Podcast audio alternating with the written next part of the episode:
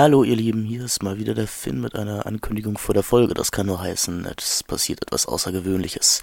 In dem Fall ähm, hört ihr jetzt hier bei den Celluloid-Zynikern eine Folge, die ursprünglich den Patreon-AbonnentInnen des Bahnhofskino-Podcasts vorbehalten war jetzt for free bei uns, denn vielleicht haben die ein oder anderen das auf unserem Instagram-Kanal Taka Productions mitbekommen. Wir sind alle drei gerade sehr in verschiedene Projekte eingebunden und deshalb ist es ja etwas schwierig sich regelmäßig zum Aufnehmen zu treffen, aber äh, die lieben KollegInnen von uns helfen uns ja immer gerne, indem sie uns Gastspiele von meistens mir zur Verfügung stellen. Viel Spaß also nun mit Patricks und meinem Gespräch über The Wolf of Wall Street.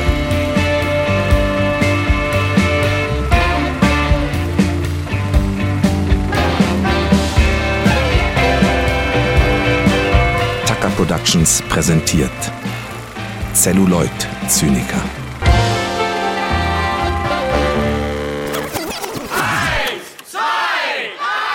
Stopp! Ist das sicher? Sonst Sich Sicherheit geht vor, das muss klar sein. Ich will mir nicht den Ruf versauen.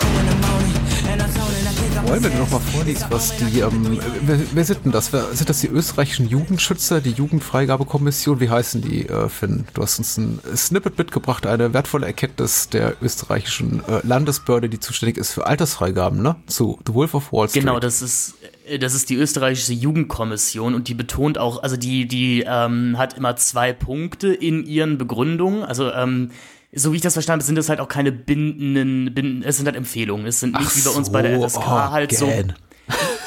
nee, genau, es ist, also, äh, wie gesagt, wir kommen ja beide nicht aus Österreich, aber so wie ich das verstanden habe, sind das eben keine bindenden Kennzeichnungen wie eben bei der FSK, sondern halt Empfehlungen. Also eher sowas wie der katholische Und, Filmdienst, der dann sagt, wir raten ab. Genau, wir raten ab, genau. Und die Jugendkommission unterscheidet eben immer zwischen der Begründung der Alterskennzeichnung und gute Filme bekommen eine Positivkennzeichnung. Mhm.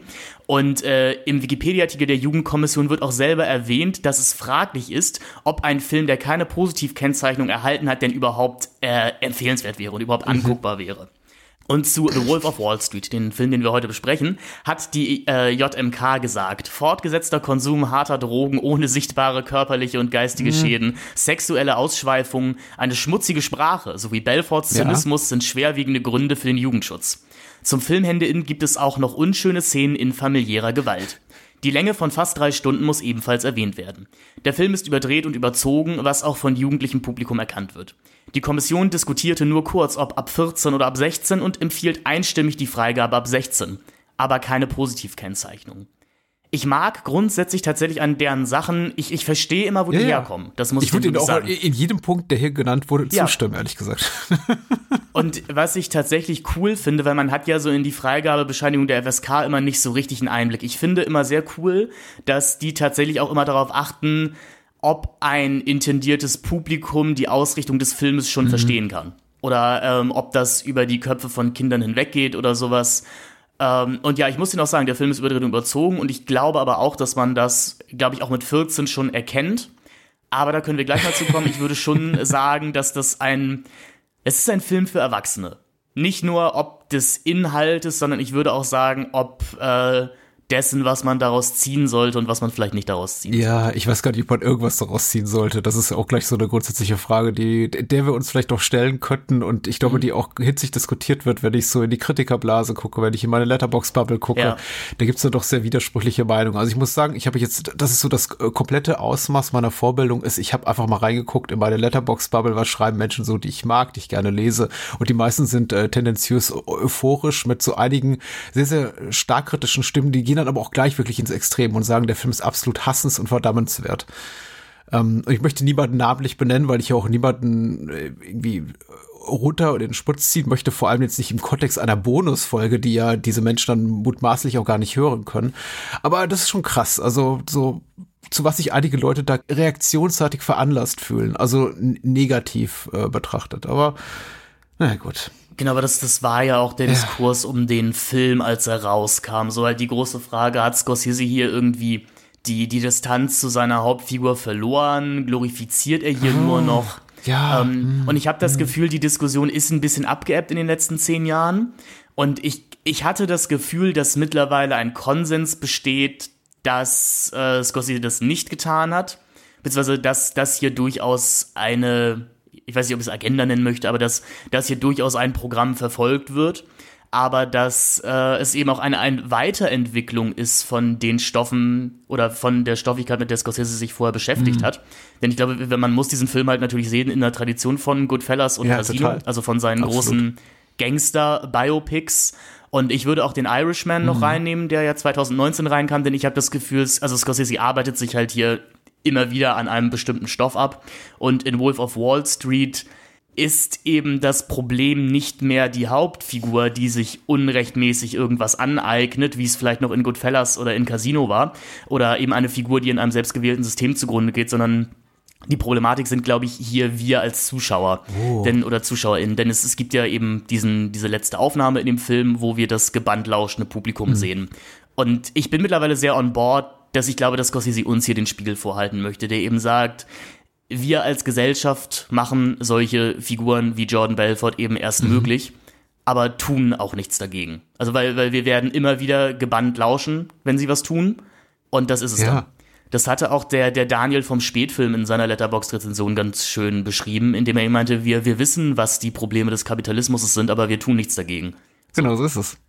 Oh, du hast ja richtig schönes Thesenpapier hier bereits äh, zurechtgelegt. Das habe ich zum Beispiel gar nicht. Ich habe mir ähm, herzlich wenige Gedanken gemacht. Ich habe den Film jetzt auch zum ähm, zweiten Mal in meinem Leben gesehen am gestrigen Abend, bin dann ins Bett gegangen und äh, jetzt nehmen eben das Ding hier auf. So.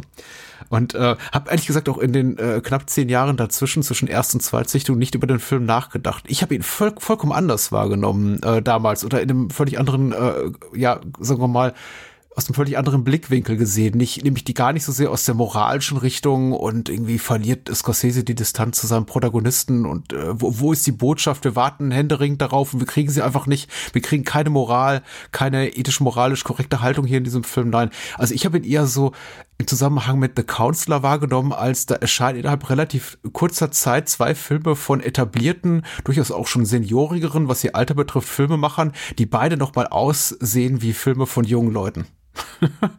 die richtig zornig sind und böse sind und unbequem sind und Leuten, also in dem Publikum möchte ich jetzt nicht sagen ins Gesicht spucken metaphorisch, aber schon einfach doch mal Dinge versuchen, die unangepasst sind, die unbequem sind und die vielleicht auch durchaus auch mal kontrovers diskutiert werden können. Mit dem maßgeblichen Unterschied, dass eben The Wolf of Wall Street vom, von der breitigen, breiten Kritikermasse durchaus äh, gefeiert wurde, vom Großteil der Kritik, wohingegen The Counselor total abgewatscht wurde als Mist folgerichtig war eben auch The Wolf of Wall Street durchaus auch ein Kassenerfolg, nicht nur kritikseitigen Erfolg, sondern durch, hat durchaus auch Geld an den Kinokassen gemacht und The Counselor eben nicht. Nun gut, über The Counselor haben wir schon geredet, wir finden den ja beide toll.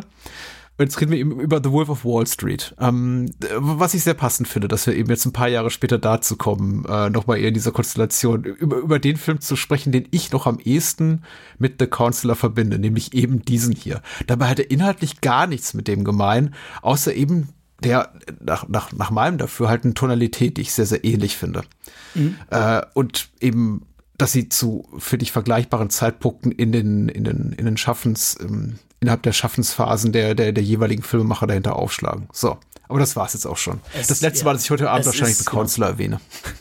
Es sind auf jeden Fall beide Filme, die, glaube ich, in so eine sehr kurzlebige Welle des sogenannten Cinema of Excesses mhm. äh, ein, eingeordnet wurden. Da zählen dann auch noch Filme wie irgendwie The Bling Ring oder Spring Breakers mit dazu. Ja, absolut. Also Filme, die halt ähm, also wir wollen hier natürlich jetzt auch nicht den, den großen äh, kommunistischen Podcast machen, den großen marxistischen Podcast machen, aber es sind halt alles Filme, die sich durchaus die Frage stellen, wie eben ein Leben in einer neokapitalistischen Gesellschaft möglich ist oder ähm, was man eben tun kann, um ein System auszutricksen, unter dem man selber leidet. Sehr gut, ja. The Wolf of Wall Street ist natürlich aber vordergründig auch einfach äh, ein, ein sehr, sehr unterhaltsamer Film.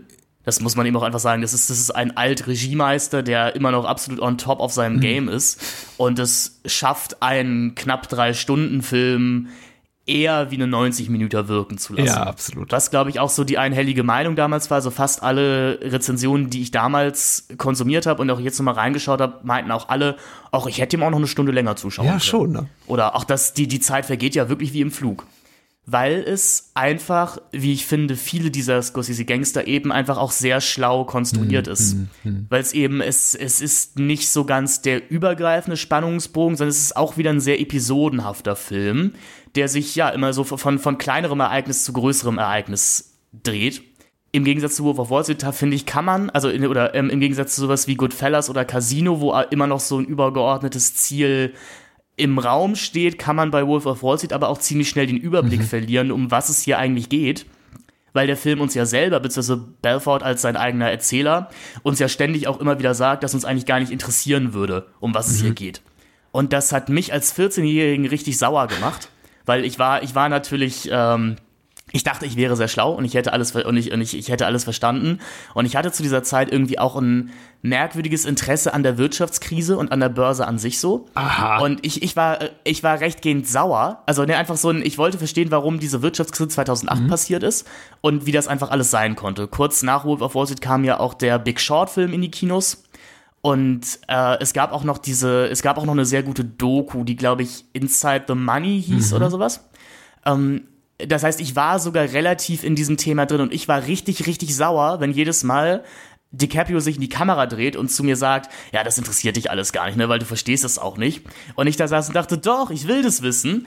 Und jetzt kann ich es natürlich als programmatischen Punkt des Films verstehen und kann auch drüber mhm. lachen.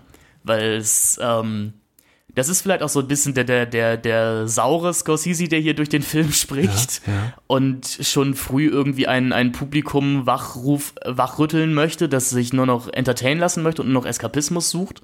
Und damit ist der Film ja auch wahnsinnig vorgreifend auf eine Kinolandschaft, die wir jetzt vielleicht haben. Puh. Denn man muss ja auch sagen, ein Film wie Wolf mhm. of Wall Street würde heute, glaube ich, nicht mehr so in die Kinos kommen. Also gut, wir nehmen das ja zeitaktuell gerade auf. Filme wie Oppenheimer zeigen, dass diese Art von Auteur-Kino, von anspruchsvollem Mainstream-Kino ja anscheinend noch möglich ist.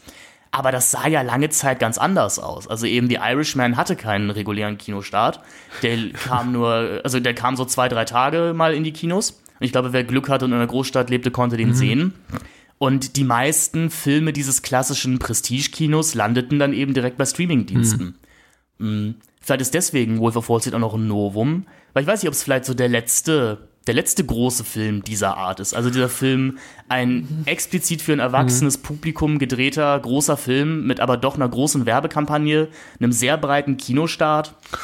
Ja, ja, also ich, ich bin immer vorsichtig mit meinen Abgesängen auf das Kino und immer, mhm. wenn man sie ja, wenn sie etwas lauter werden, kommt dann eben genau der, der, das nächste Barbenheimer oder was Vergleichbares um die Ecke und macht eben nochmal alles platt. Wobei ja auch die ähm, schlauen Analysten dieser Tage sagen und Analystinnen, ähm, das hat nicht viel zu heißen, bloß weil jetzt äh, Barbie und Oppenheimer äh, ko kombiniert und die anderen Kinostarts Mission Impossible 7 und so an den Kinokassen in den USA 300 Millionen Dollar plus einspielen, hat das noch lange nichts zu heißen für ähm, Apple, Netflix, äh, Prime Video und und Co., die werden einfach so weitermachen wie bisher und äh, das sind alles Ausreißer, aber in der Summe am Jahresende machen die keinen großen Unterschied, weil natürlich immer noch Streaming profitabler ist und das ist natürlich vollkommen recht. Ich meine, auch für Scorsese wahrscheinlich so sein letztes großes Kino-Hurra ist dieser letzte Kinofilm gewesen.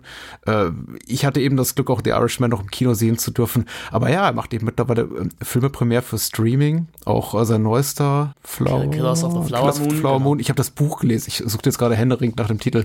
K Köpfering, Gedankenring, genau. Äh, ist ja auch, glaube ich, eine Apple-Produktion und schlägt dann auch zu, zuerst mhm. bei Apple Plus auf, Apple TV auf. Hm. Also, ist auf jeden Fall noch mal eine letzte gute Zeit für ihn gewesen. Ich finde auch absolut ein Kinofilm, ein Film, der ins Kino, Kino gehört. Äh, aber ich würde dir auch vermutlich recht geben. Da ist tatsächlich auch mein Kulturpessimismus reicht dann doch auch so weit, um zu sagen, ja, so ein Film heutzutage hätte es im Kino schwer. Und ich glaube, nicht was das Thematische betrifft, nicht was die Spielzeit betrifft, denn dass wir hier mittlerweile einfach Filme, die auch eine große Geschichte erzählen, auch mit entsprechenden, entsprechend langen Spielzeiten sehen von zweieinhalb, drei, dreieinhalb Stunden, das ist jetzt wirklich nichts mehr äh, Außergewöhnliches dieser Tage. Also Filme dauern schon lange nicht mehr 90, 100, 120 Minuten aber eben mit solch großen Stars. Oder so, sagen wir mal, Stars, und, die man nicht primär aus Streaming-Produktionen kennt. Und deswegen auch nochmal meine Parallele vorhin ja. zu The Counselor, weil eben, äh, also du hast vollkommen recht mit deinem hier Kino des Exzesses und Spring Breakers und Bling Ring würdest du auch noch mit reinnehmen. Ja, aber das waren eben keine stargespickten äh, 100 Millionen Dollar plus Produktion. Das war eben nochmal, das ist eine ganz andere Hausnummer als sowas wie hier, guck mal, ja. Javier Bardem und Cameron Diaz und, und äh, Leonardo DiCaprio und so weiter und so fort. Ich glaube, die kommen einfach nicht mehr ins Kino. Und also, wenn die in Stream landen würden, dann sicher ohne DiCaprio, also damit jemanden wie Chris Hemsworth dann in der Hauptrolle als äh, Jordan Belfort. Und da würde ich sie nicht sehen wollen, vielleicht. Nee, genau. Ich, ich glaube, ich meinte es auch einfach nur dahingehend, dass das halt wirklich ein Film ist, der ein gewisser Teil eines zahlungskräftigen Publikums halt eben auch ausschließt. Ja.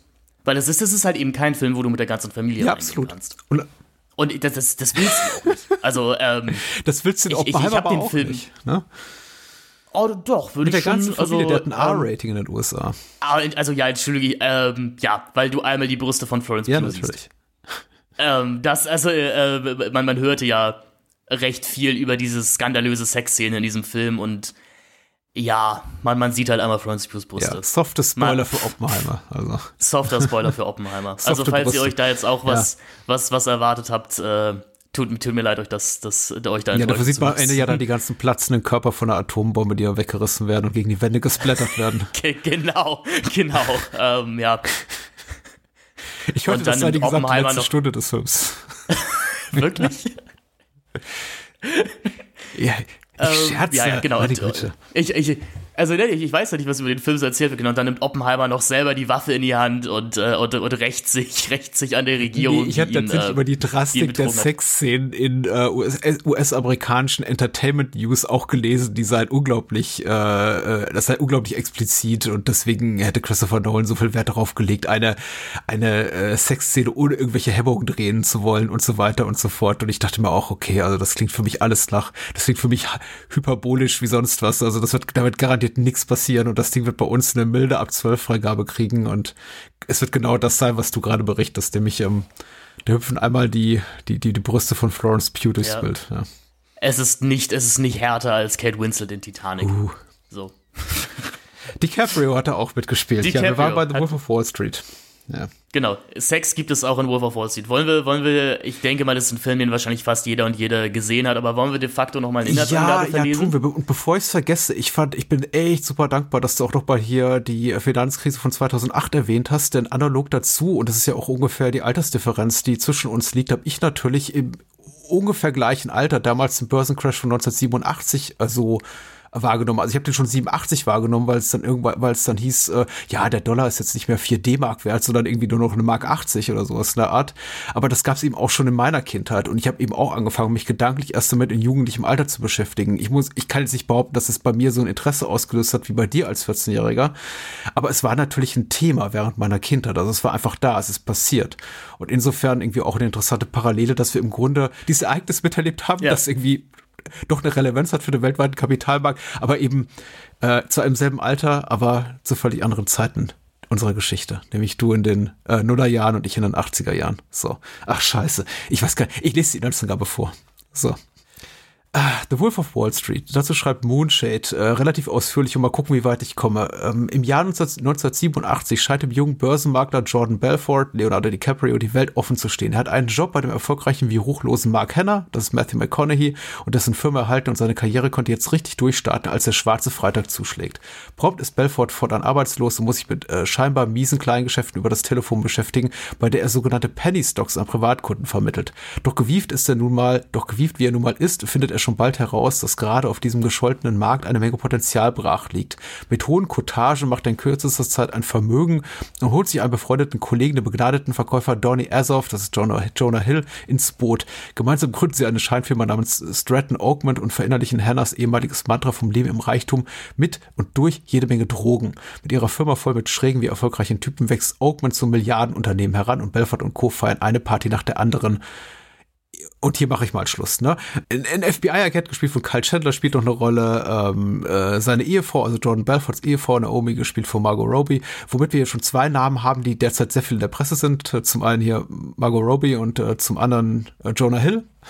Die eine eher in einem positiven Kontext, der andere eher nicht so, nicht so positiv.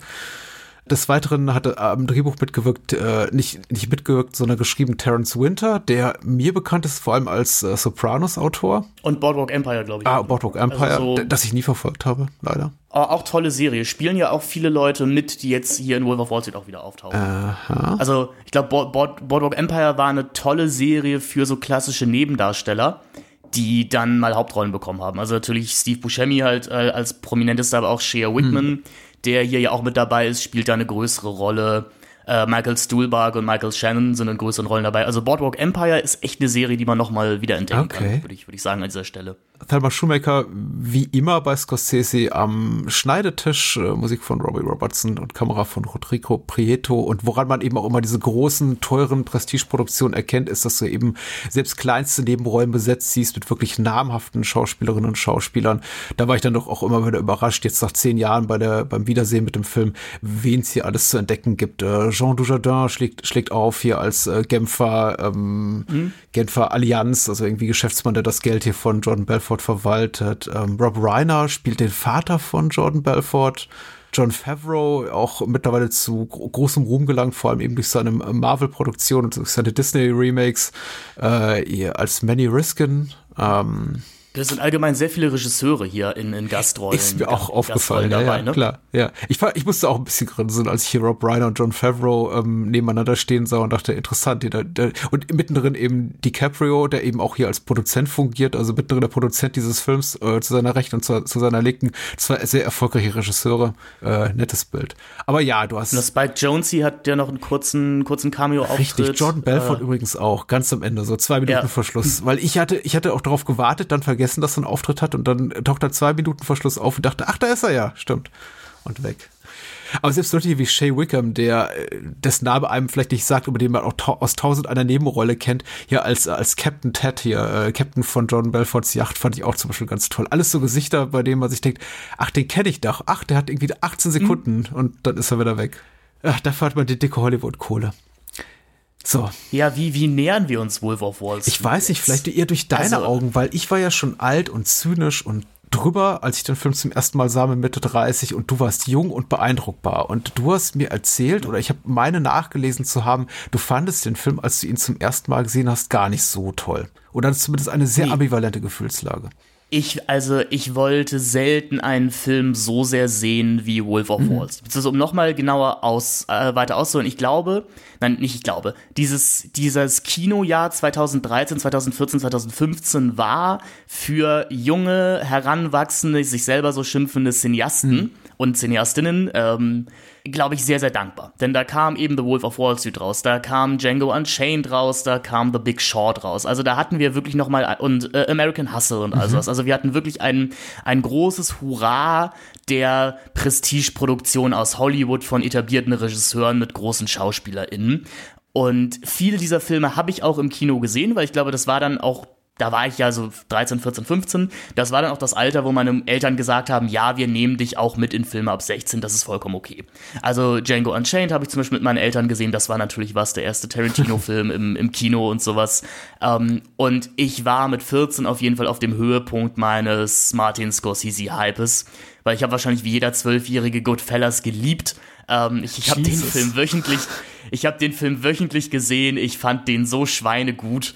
Ähm, das sagt aber nicht die Ju österreichische Jugendkommission, okay, ne? Also Goodfellas ab 12, nee. Wahrscheinlich nicht, aber es, äh, es, es, hatte sich als Tradition eingebürgert, dass wir Goodfellas irgendwie immer so um Weihnachten rumgeschaut ja. haben, weil er meistens dann auch im Fernsehen lief. Und ich habe da sehr schöne Erinnerungen dran, den Film das erste Mal mit meinen Eltern zu sehen. Da haben wir uns vom Griechen irgendwie sowas geholt.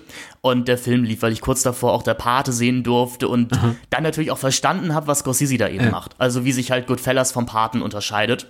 Und das sind, und auch Casino, das sind natürlich Filme, die dich als Zwölfjährigen total mitnehmen. Weil das ist irgendwie alles so ein bisschen verboten. Und dann geht Goodfellas auch einfach direkt los mit dieser, mit einem der besten ersten Sätze, finde ich, in, einer, in der Filmgeschichte überhaupt, nämlich, ich wollte schon immer ein Gangster mhm. sein. Und da, da ist natürlich, da ist das, das ist natürlich programmatisch, da ist das Interesse einfach schon mal mhm. geweckt. Und Wolf of Wall Street, ich, ich sah diesen super ikonischen Trailer mit dem, mit dem Kanye West Song dazu und dachte mir, das, das wird ja das Beste seit geschnitten Brot werden. Dann kam, hörtest du, der Film ist drei Stunden lang, DiCaprio und Jonah Hill in der Hauptrolle. Und ich dachte mir, ja, das wird richtig super. Dann war der Film jetzt ab 16 und meine Eltern waren aber durchaus bereit, mit mir da reinzugehen. Ich hörte dann aber, dass das alles sehr, sehr dirty hier werden mhm. würde und hörte schon von ein paar Freunden, die den schon gesehen haben, dass es auf keinen Fall ein Film, den man mit seinen Eltern sehen möchte über Umwege sah ich ihn dann trotzdem und war ganz glücklich, ihn nicht mit meinen Eltern zusammen gesehen zu haben, weil einem das mit 14 natürlich alles noch viel peinlicher ist, als es mir, glaube ich, jetzt wäre. Ich würde trotzdem immer noch sagen, ich weiß nicht, ob ich den Film so gerne mit meinen Eltern zusammen sehen würde, weil es halt auch schon echt räudig und niederträchtig teilweise wird. Beziehungsweise wirklich, wirklich erbärmlich. Ich saß da eben drin, ich kannte die Bauweise von Goodfellas und sowas und ich dachte mir, hey, aber Scorsese, das geht ja nicht hier. Also der Belfort, der muss doch fallen, du musst den doch bestrafen. Du kannst den doch nicht aus diesem Film mit einem Grinsen rausgehen lassen und sagen, hey, ich hab Geld, ähm, mir wird nie was passieren. Und dass das genau der Witz des Filmes ist, habe ich mit 14 natürlich nicht verstanden. Ja. Ich sah ihn dann so ums Jahr 2020 nochmal und ich, ich habe zu dir im Vorgespräch schon gesagt, ich halte den Film für, ich halte den für einen sehr, sehr guten Film. Er macht mir aber überhaupt kein gutes Gefühl. So. Deswegen könnte ich dir auch so gar nicht, gar nicht werturteilig sagen, ob ich den mag oder nicht. Aber vielleicht ergründen wir das hier nochmal mehr. Ich habe den Film jetzt vor zwei Monaten nochmal im Savoy-Kino in Hamburg gesehen, weil die ein zehnjähriges Jubiläum gefeiert mhm. haben. Und glaube ich auch relativ mit diesem Film wieder, also die, die, haben wie eben Wiedereröffnung gefeiert vor zehn Jahren und sind auch relativ mit Wolf of Wall Street wieder ins Kino-Business eingestiegen. Mhm. mhm. Und das war eine richtig coole Veranstaltung. Es war ausverkauft. Und ich habe da den Film, weil ich ihn das erste Mal halt auch mit einem großen Publikum gesehen habe, als Komödie rezipiert und habe gemerkt, das ist ja auch ein richtig lustiger Film. Mit, mit ja. einem Publikum dazu, das irgendwie im richtigen, ich will nicht das böse Wort Mindset sagen, aber mir fällt gerade nichts Besseres ein. Ja, mit also der richtigen das, Haltung, mit das, der richtigen ja, Einstellung, klar. Mit, mit, mit der richtigen Haltung, genau. Hm. Und, aber es ist die richtige Haltung. Ja. Hm. Also ich glaube, dass das fundamentale Problem dieses Films ist eben, dass er uns offenkundig keine Moral ja, vorgibt. Ja. Denn im Gegensatz zu vielen anderen Hollywood-Regisseuren, ich würde jetzt einfach mal Damien Chazelle als Beispiel nehmen, der ja dieses Jahr auch sein äh, Babylon gedreht hat. Scorsese hat richtig Spaß am Exzess. Scorsese committet sich da vollkommen in die Geisteshaltung seines Protagonisten ein und ich glaube, du merkst, dass er durchaus auch Ahnung hat von dem, was er da inszeniert. Also man, man weiß ja einfach, dass das äh, Scorsese die ganzen 80er lang kokainabhängig war, böse ich finde, du, du, merkst in diesem Film, der Mensch, der das hier inszeniert hat, der weiß, wovon er spricht. Und der nähert sich diesen Partys und diesem Exzess eben nicht mit so einer, mit so einem erhobenen Zeigefinger und so einem belehrenden, das ist aber alles ganz furchtbar eigentlich, sondern mit einem, das ist schon ziemlich geil. Mhm. Also auf der einen Seite ist der Film wahnsinnig affirmativ, aber im Subtext dann eben auch wieder nicht. Denn es liegt an dir als Zuschauerin, eben alle Figuren in diesem Film als absolut widerliche Ausgeburten der Hölle zu erkennen.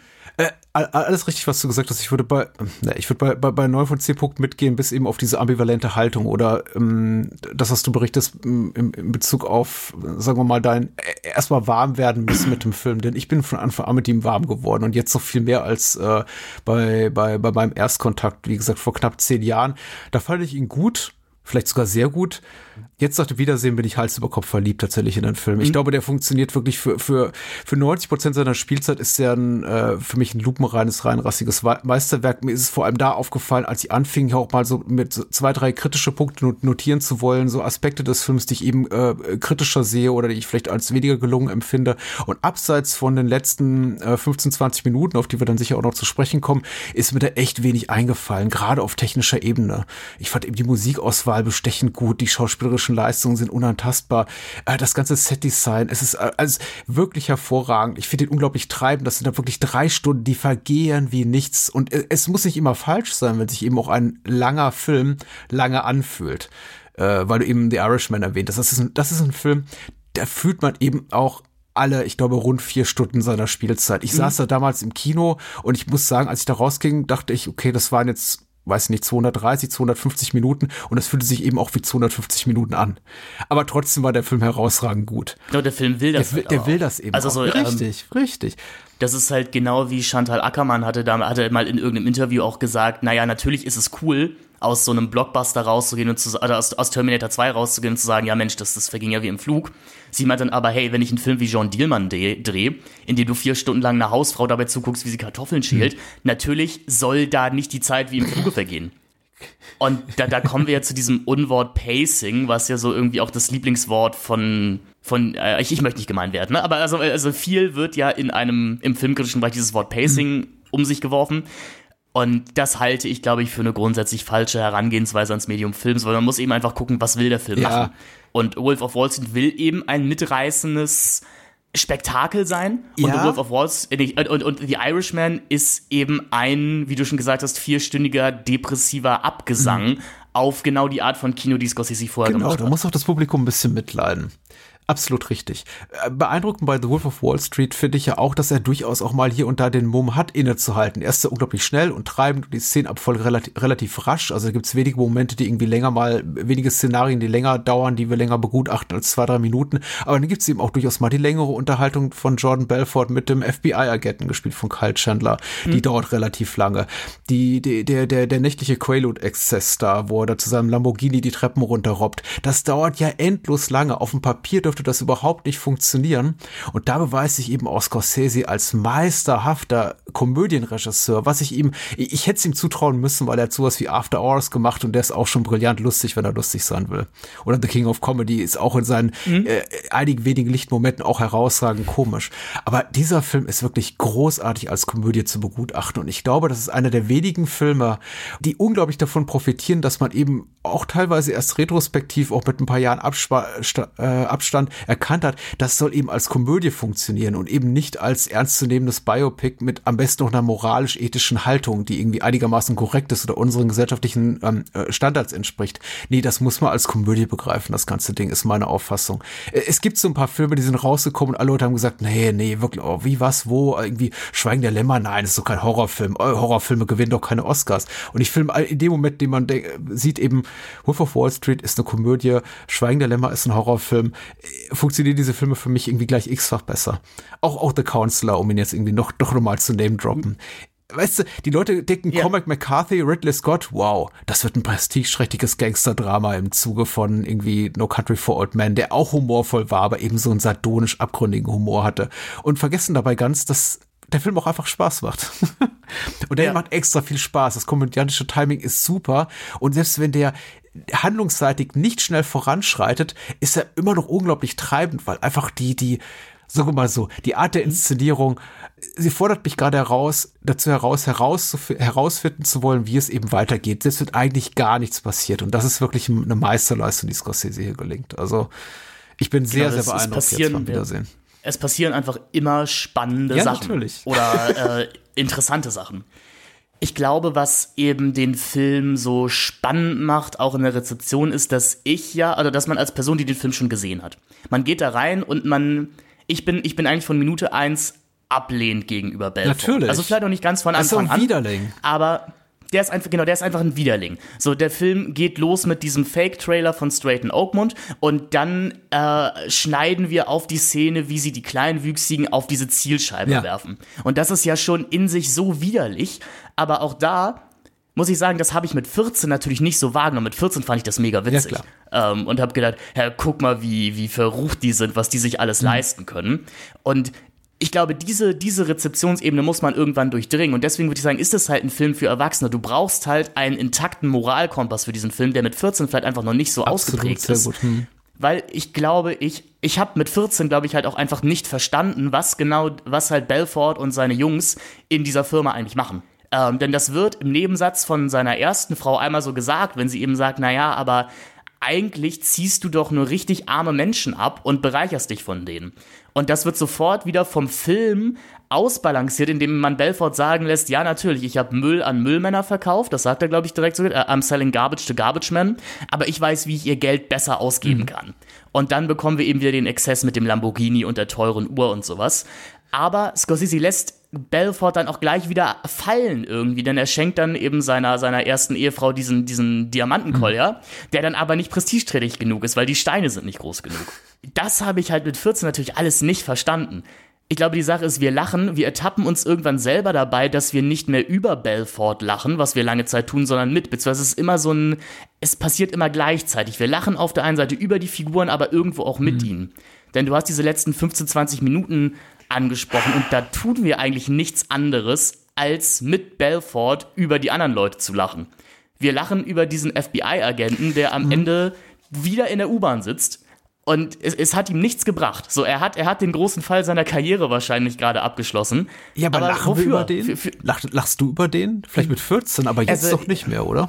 Weil das ist ja unser aller Leben, ähm, dass er da lebt, in der U-Bahn sitzend. Ja, deswegen, ja, vielleicht muss ich das nochmal neu formulieren, so, aber es, ich glaube, ich lache darüber, weil ein anderer Film eine Moral hier reingebracht ja, hätte. Klar. Weil in, in einem anderen Film Belfort, der Film mit Belfort im Gefängnis geendet wäre und irgendwie dem FBI-Agenten der Applaus bekommt. Und nein, bei du. The Wolf of Wall Street, Carl Chandler sitzt immer noch in seinem Eckbüro und fährt immer noch mit der U-Bahn nach Hause. absolut recht, auch dass du diese Szene hervorhebst. Und ich glaube, der maßgebliche Unterschied zu einer konventionellen Filmdramaturgie mit eben einem, mit dem moralischen Zeigefinger am Ende wäre eben, ihn in der U-Bahn sitzen durchaus zu zeigen, aber dann eben durchaus umgeben von der äh, Schönheit, der Einfachheit des Lebens. Irgendwie Menschen, die vielleicht einfach ein sich liebendes Ehepaar, das sich gerade im Arm hält und er hätte vielleicht irgendwie milde gegrinst, hätte gedacht, ach, ich hab's doch auch schön, jetzt fahre ich nach Hause zu Frau und Kindern. Nee, stattdessen siehst du einfach da sitzen und es ist halt wertfrei. Das sind aber einfach irgendwelche Leute, genau die Leute, die wir auch in Hamburg in der U-Bahn und Berlin in der U-Bahn sehen und in jeder anderen Großstadt. Und das, nichts, was uns eben in der, der Szene sagt, so, ja, hier guck mal, hier, hier sitzt die moralische Obrigkeit des Films. Er ist der heimliche Sieger des Ganzen. Nö, ist er nicht. Er hat aber einfach seinen Job gemacht. Der Film geht vorbei und ja, es gibt nicht sowas wie, glaube, ein, ist, wie ein Sieger, möchte ich mal sagen. Ich, ich glaube, es ist dieses kathartische Lachen, weil es halt sonst so furchtbar wäre alles. Ja. Also, ja, äh, ich liebe ja die Szene mit Kyle Chandler und DiCaprio auf dem Boot. Also, äh, wo mhm. ihn, wo Jordan Belfort, FBI-Agent Denham zum ersten Mal da besuchen kommt und eben eben noch vorher vor seinem Rechtsbeistand geraten wird. Also Jordan Belfort, lad dir bloß nicht das FBI ein, also rede nicht mal mit den. Harter Schnitt ja. der Szene, wo er eben sagt, hier, komm auf mein Boot. Es warten zwei leicht bekleidete, also zwei Bikini-Babes warten bereits auf ihn, wollen ihm Cocktails reichen. Kyle Chandler lehnt ab und setzt sich nieder.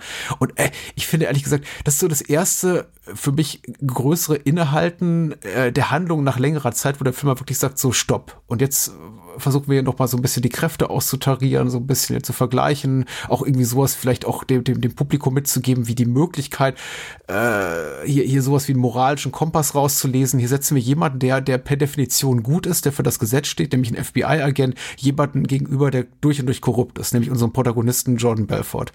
Und ich finde das super, wie die beiden funktionieren und wie äh, Scorsese auch so die Erwartungshaltung des Publikums auf den, auf den Kopf stellt, indem eben bei der Szene nichts von dem bei rauskommt, was ich glaube, wir uns als Publikum in einem 0815 äh, Biopic erwarten würden. Nämlich, dass äh, Kyle Chandler hoch erhobenen Hauptes vom, vom äh, Boot geht und sagt, hier, ich krieg dich, du Schwein. Und, und eine Stunde später kommt es dann eben so weit. Genauso wenig aber gibt er äh, DiCaprio, also Jordan Belfort, die Möglichkeit, die aus der Szene quasi als Sieger rauszugehen. Als jemand, der am Ende die Oberhand hat. Die gehen eigentlich beide da raus und hinterlassen mich mit einer kompletten Ratlosigkeit. Ja, für mit wem soll ich jetzt eigentlich mitfiebern? Weil im Grunde mhm. finde ich das ja geil, was Jordan Belfort da macht die ganze Zeit. Dennoch finde ich natürlich auch den FBI-Agenten cool, aber er ist eben als Figur dann wiederum nicht so wahnsinnig spannend und interessant gezeichnet, weil er ist eben einfach so ein 0815 integrer Ermittler, aber eben nichts Besonderes, so dass ich sage, ja, du hier, go, Agent Denham. Äh, ja, genau. Da passt natürlich auch die Besetzung von Kyle Chandler einfach super ja. wieder. Und ich weiß nicht, wie es dir geht, aber ich ertappe mich, also ich ertappe mich spätestens bei dieser Szene dabei, dass ich mir auch denke, ey Jordan, mach's doch einfach nicht. So, Schma mach, mach es doch einfach nicht. Schmeiß doch einfach nicht diese Geldscheine dahin. So, ähm, weil, in, wenn wir, also chronologisch in der Handlung, eigentlich könnte, passiert ihm den ganzen Film über nichts, weil du hast schon seinen Rechtsbeistand erwähnt, die sagen ihm alle, hey, rede nicht mit dem ähm, oder mach, mach später diesen Deal und alles ist cool. Und Belfort versaut es sich halt immer wieder selber und irgendwie ich, ich, bin dann ein, ich bin einfach richtig enttäuscht von ihm. Und ich weiß nicht mal warum, weil ich habe überhaupt keine Erwartungen an ihn. Aber ich glaube, ich glaube, weil man sich einfach wünschen würde, dass, dieses, dieser Mensch noch, oder diese, diese Figur, ähm, noch so ein Restmaß an gesunden Menschenverstand in sich hätte und einfach nicht nur von Gier getrieben ist. Und er enttäuscht einen einfach immer wieder den ganzen Film über, weil äh, der Film ja durchaus mal Möglichkeiten aufmacht, wo man sich denkt, hey, du könntest jetzt ein besserer Mensch werden oder du könntest dich wandeln, aber er entscheidet sich halt immer wieder für, für, für die Gier, für den Exzess, für die Zerstörung. Ich frage mich aber auch immer wieder, wo die Szene eigentlich kippt, also mit dem FBI-Agenten. Mhm. Weil es am Anfang ja durchaus noch so inszeniert ist, dass, dass die Carl Chandler-Figur schon ein bisschen fasziniert ist, glaube ja. ich, von, von der DiCaprio-Figur. Ja. Und, und ich mich immer frage, wo versaut Belfort das gerade? Ich war, also, also auf einer rein inszenatorischen Ebene äh, kann man es erkennen, weil äh, ja. Scorsese und sein, sein, sein, sein Kameramann, die, die, die gehen ja immer näher ran an die Figuren, bis wir dann am Ende wirklich genau. extreme Close-Ups haben und dann eben auch wahrscheinlich mit Unterstützung hier von Thelma Shoemaker am, am, am, am, am Schneidetisch habe eben wieder diese Totale, wo wir dann sehen, oh, okay, der Kollege, den Kyle Chandler hier im Schlepptau hat, der ist eben auch näher herangetreten und der hört jetzt eben mit. Mhm. Und da, in dem Moment sagt eben Kyle Chandler, also als FBI-Agent Denham, können Sie das doch mal wiederholen, was Sie gerade gemacht haben, genau. nämlich ein, ein, ein Bestechungsversuch durchführen. Und dann wird eben auch in dem Moment, in dem wir die Totale sehen und dadurch eben auch der andere FBI-Agent sichtbar wird, wird eben sich auch äh, DiCaprio, also Belfort, der, der, der Lage bewusst und sagt, ähm, nö. nee. Und das ist schon toll. Also, aber du hast ja recht. Also, sie ist auch, wie, wie alles an dem Film, ist auch diese Szene unglaublich verführerisch, weil, also, ich, ich bin wirklich willens in der Szene, also so, so weit hat mich der Film dann doch, obwohl ich John Belfort als Figur komplett ablehne und äh, FBI-Agent Dedham so 0815 und, und weißbrotig gezeichnet ist, dass er eben auch für mich kein großes Faszinosum äh, darstellt, bin ich eben dennoch willens, mich in dem Moment als Zuschauer, als Zuschauender auf den Schoß von Belfort zu setzen und zu sagen, ja, erzähl mir mehr, komm, verführ mich. Also, um mhm. mir auch irgendwie insgeheim zu wünschen, ja, vielleicht kriegt der FBI-Agent auf seine Seite, weil es natürlich, und das ist so, so weit denke ich gar nicht, aber mir ist der unbewusst doch irgendwo klar, dass in dem Moment, wo er halt die, sich Recht und Ordnung von der Seite schafft und irgendwie die, die los wird und einfach sagt, hier, ich zahle denen einfach Geld und dann habe ich die von der Backe, er einfach das weiter ausleben kann, was uns zu dem Zeitpunkt schon anderthalb Stunden so großen Spaß bereitet hat in dem Film.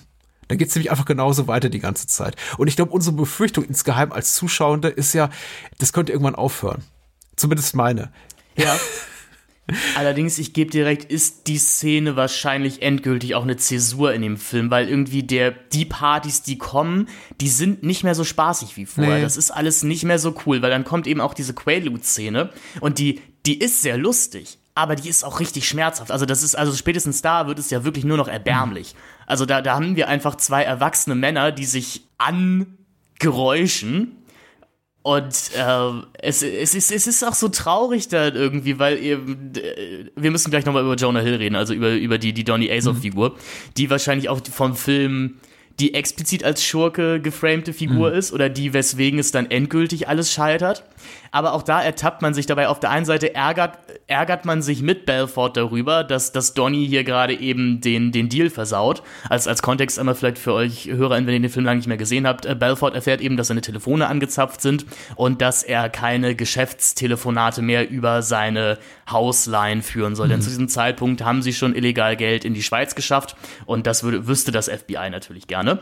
Und äh, Jonah Hill tut, äh, also Donny Azoff tut natürlich äh, nichts Besseres als äh, unter vollem Drogeneinfluss mit seinem Anwalt oder bis mit der John Jardin-Figur zu diskutieren.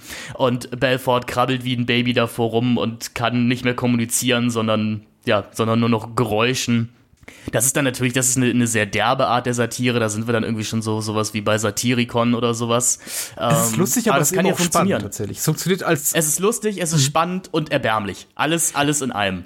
Es hat natürlich, genau, es hat eben unglaublich gro großen Spannungsmoment, weil es einerseits eine komödiantische Performance von DiCaprio in dem Moment. Es hilft aber auch die Figur äh, nochmal zu schärfen und ihr auch nochmal eine ganz andere tragische, tragische Komponente, tragischen Aspekt abzugewinnen. Aber es ist eben auch unglaublich spannend, weil im Grunde nichts passiert. Also DiCaprio fast regungslos, unfähig, sich groß weiter voranzubewegen, noch großartig irgendwas zu formulieren, sich da zu seinem Lamborghini robbt, der übrigens auch eine größere Geschmacklosigkeit darstellt als zu Beginn hier der Ferrari, der Weiße, weil der, der mhm. ist noch ganz schick und da sagt er auch hier, den hat Don Johnson Miami Vice gefahren und später steigt er um auf diesen Lamborghini, der vergleichsweise hässlich ist, aber das ist jetzt vielleicht auch Geschmackssache, aber egal. Im Grunde ist es eine, eine, eine fast statische Szene, da passiert fast nichts und dennoch passiert eben ganz, ganz viel. Er muss quasi etwas, ein, ein großes Unglück verhindern, nämlich Donny Azoff quasi vom Telefonhörer bringen, ist dazu aber körperlich und geistig nicht in der Lage.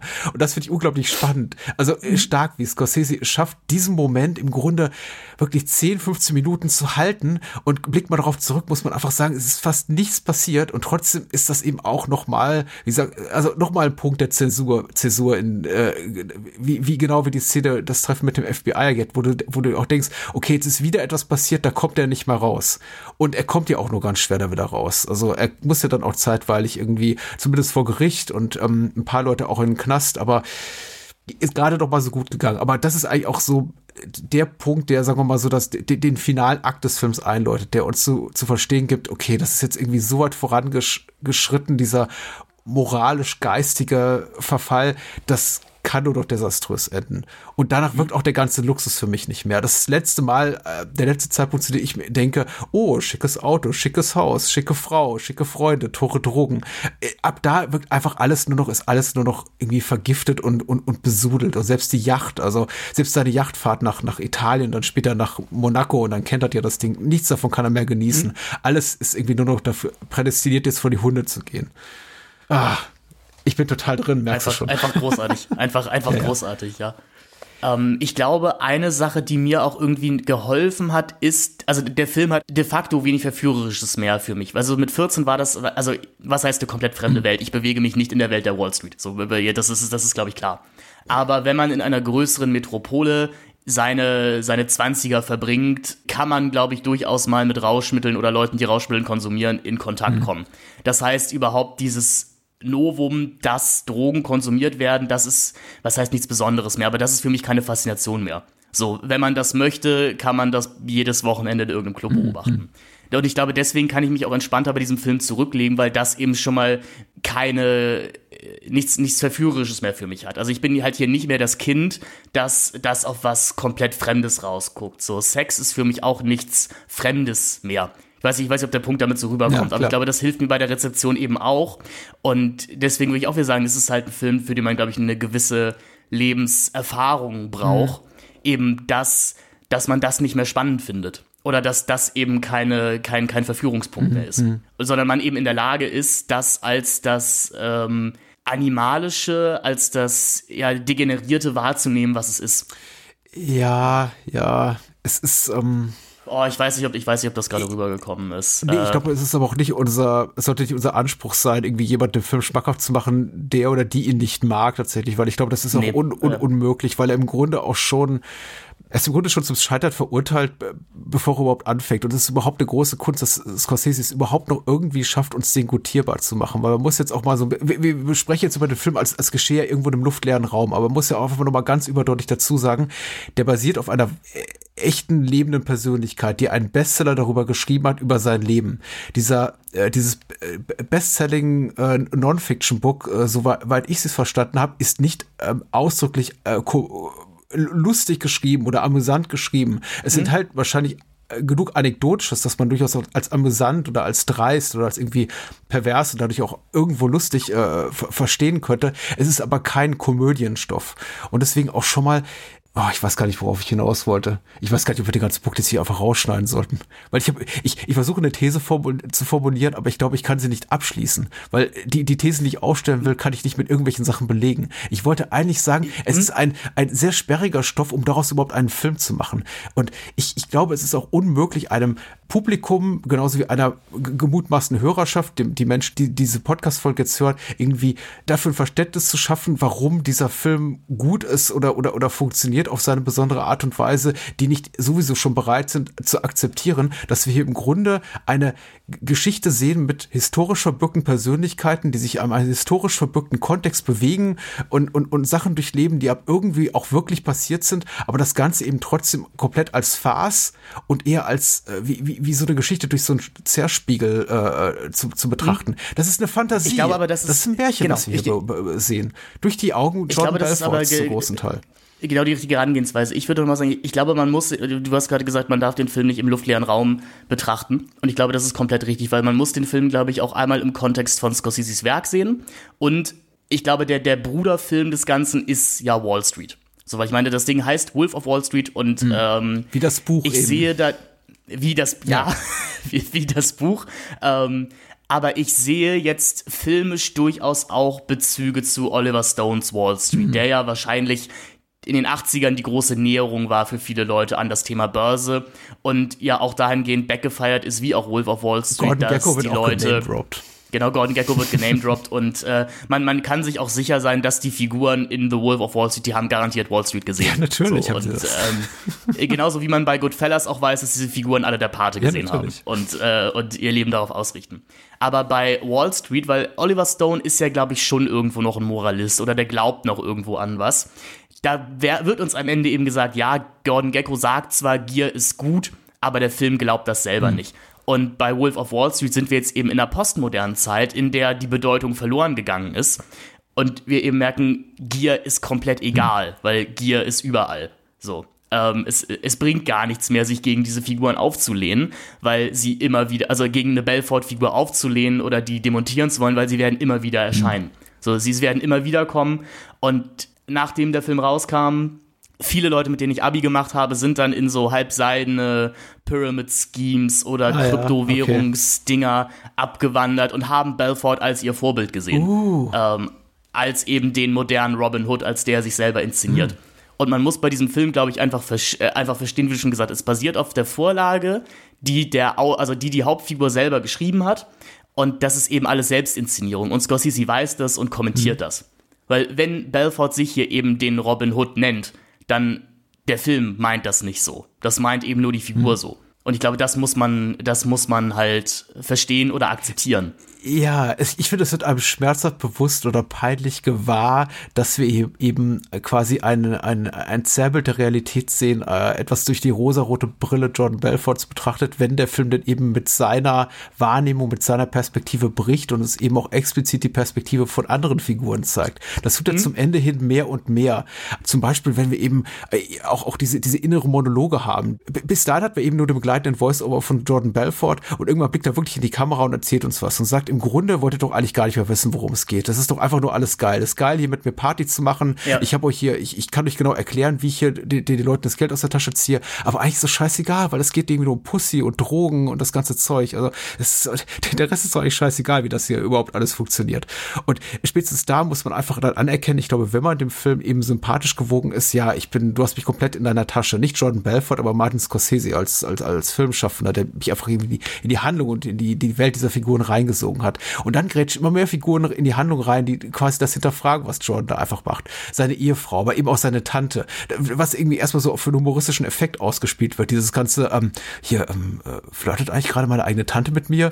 Und äh, nachdem wir das eben, die, diese, diese Frage dreimal gestellt bekommen aus äh, innerhalb von Jordan Belforts Kopf, kommt eben dieser harte Schnitt, gedankliche Schnitt, wie, wie auch immer, zu, zu, zum Kopf von Jordan Belforts Tante, der die, die sagt so, warte mal, macht mich hier mein, mein Neffe eigentlich gerade an, will er mit mir in die Kiste? Und er versucht sie dann zu küssen und es ist eine furchtbar peinliche Szene, äh, wo, Ja. wo sie ihn zurückweist und wir dann auch erstmal auch, äh, auch als Zuschauende zu verstehen bekommen, so, okay, das, was wir hier sehen, was es die ganze Zeit kommuniziert wird, durch die, durch, durch Jordan Belforts Brille, durch seinen begleitenden Voice-Over, das ist nicht die Realität. Das ist seine verquere Sicht der Dinge. Unter anderem eben, und das mag nur eine ganz kleine Kleinigkeit sein, unter anderem eben die Tatsache, dass er das Gefühl hat, seine eigene Tante wolle mit ihm ins, ins, ins Bett. Was in der Realität wahrscheinlich so äh, nie passiert ist und auch in der Filmszene, die wir sehen, niemals darauf hätte hinauslaufen sollen, wenn er uns nicht gesagt hätte, so, hm, die will was von mir. Ich weiß, kann man mir noch folgen? Ja, nee, Es auf jeden sehr Fall. Und sie, ist ja auch, und sie ist ja auch spätestens, spätestens eine der ersten Personen, die auch seinen fast nicht mehr funktionalen Lebensstil an, ansprechen. Ja, ja. Indem, indem sie ihm auch so sagt, hey, ähm, es, es ist super kalt und du schwitzt einfach so. Also wie viele, wie, viel, wie viele Substanzen sind in deiner Blutbahn? Und das ist, das ist ja auch der Punkt, wir, wir bekommen ja relativ am Anfang dieses Films auch diese ja, Morgenroutine von, von Jordan Belfort präsentiert, die Oh ja. so ein bisschen vielleicht auch an das erinnert, was, was wir in American Psycho sehen. Und da ist es, glaube ich, auch noch so dieses, dieses verschämte bürgerliche, bürgerliche Lachen über, oh, das ist aber schon ganz schön exzessiv. Und irgendwie ist es auch geil, weil eben DiCaprio verkauft uns das halt auch einfach perfekt. Ähm, und das Lachen von uns mit Belfort wird halt immer mehr zum Lachen über Belfort. Ich glaube, um einmal den Punkt abzuschließen, den ich vorhin einmal versucht habe. Ich glaube, das wäre meine, meine These für den Film, dass halt ein Lachen mit Belfort irgendwann zu einem Lachen über Belfort und über die ganzen Verhältnisse an sich wird. Ja. Und so lässt sich der Film dann eben auch gutieren. Ja, ja. Und weil eben dann Menschen um ihn rum halt noch mal furchtbarer sind als ich wollte er. gerade sagen, wie kommen wir zu Donny Azoff? Und äh, das ist, glaube ich, ein guter Genau. Einstieg. Und das muss, also man muss das ja auch erstmal schaffen. Ich glaube, die, die Art, wie Jonah Hill eingeführt wird, ist ja schon, das, das ist einfach schon komplett verquer und, also ich will es nicht abartig nennen, so, aber äh, der Film präsentiert ihn als eben, der hat seine Cousine geheiratet, damit andere Männer sie nicht Ja. bekommen. Und das ist ja schon so eine, eine fragile, toxische Männlichkeit in sich, äh, die ich, ich glaube, mit 14 fand ich das einfach sehr merkwürdig. Und ich glaube, irgendwie off-putting, wo ich mir auch dachte, hä, aber warum ist denn das in dem Film? Das ist doch, das ist doch richtig unnötig. Und jetzt einfach, wo ich sagen würde, ja, okay, weil, weil hier uns das Drehbuch einfach schon früh die, die Symbole legt, dass das keine coolen Menschen ja. sind. Also dass, dass, dass das alles furchtbare Menschen sind. Und die Donny Azov-Figur ist ja eben auch die, die dann irgendwann wirklich bewusst dem Geschäft schadet. Ja. Was, glaube ich, im, im Werk von Scorsese gesehen auch wieder spannend ist, wenn wir jetzt Goodfellas nochmal ran zitieren. Da scheitert Henry Hill halt an sich selber. Mhm. Also er scheitert halt an seinem fortschreitenden Drogenkonsum und er scheitert aber auch ein bisschen daran, dass er an ein System glaubt, an den die anderen eben nicht glauben. Er ist halt eigentlich der Einzige in dieser Mafia-Struktur, der an diese Mafia-Regeln noch glaubt. Ja. Allen anderen ist es egal. Für alle anderen ist es eben nur, ähm, ja, es ist so ein Oberbau, wie es, wo auch der zweite Part dann irgendwann drau äh, drauf raus will. bei, bei Casino scheitert De Niro halt an, an der Liebe zu einer Frau sowieso Casino ist ja irgendwie auch eher eine Oper als, als ein klassischer Gangsterfilm. Und Belfort, glaube ich, wenn er das alleine alles durchgezogen hätte, ich denke, der wäre davon gekommen.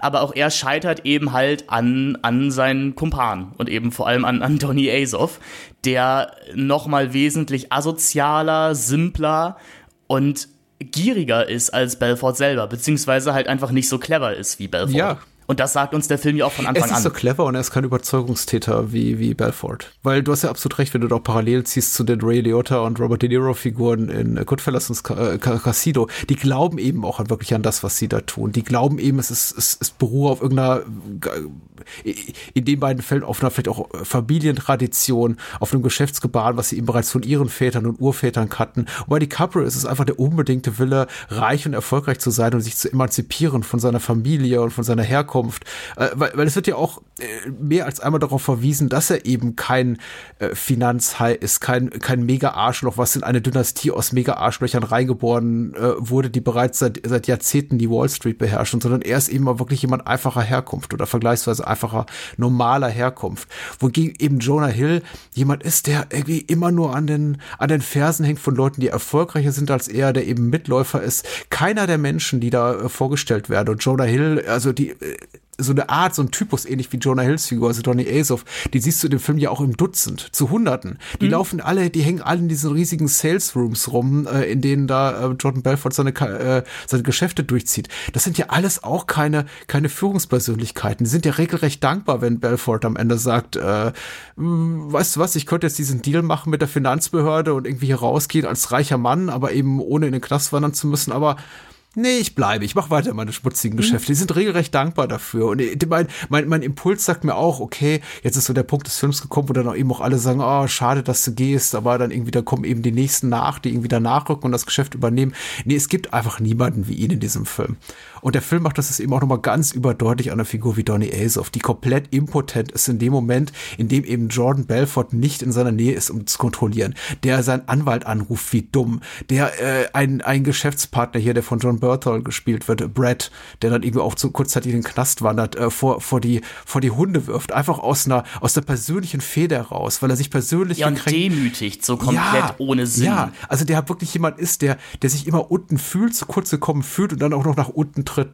Und das macht es so unglaublich unangenehm. Und deswegen ist auch Jonah Hill noch mal, noch mal schlimmer zu bewerten, also zumindest so wie in Scorsese präsentiert. Ich weiß ja nicht, wie die echte, der, der echte historische John, Donny Azov drauf war. Das mhm. das mal außen vor. Aber so wie uns Scorsese und Terence Winter ihn präsentieren, ist er noch mal ekelhafter als Belfort, weil für Belfort spricht wenigstens er ist Überzeugungstäter.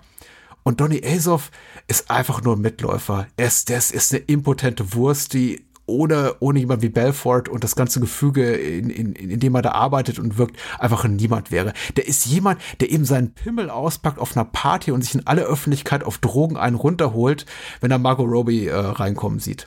Was übrigens ja. auch inszenatorische schöne Parallele ist zu, äh, zu dem ersten Aufeinandertreffen von De Niro und Sharon Stone im Casino. Das ist fast e-, eins zu eins genauso gefilmt. Mhm. Ähm, so von wegen, als ich sie sah, wusste ich sie, wusste ich, das ist die eine jede welche.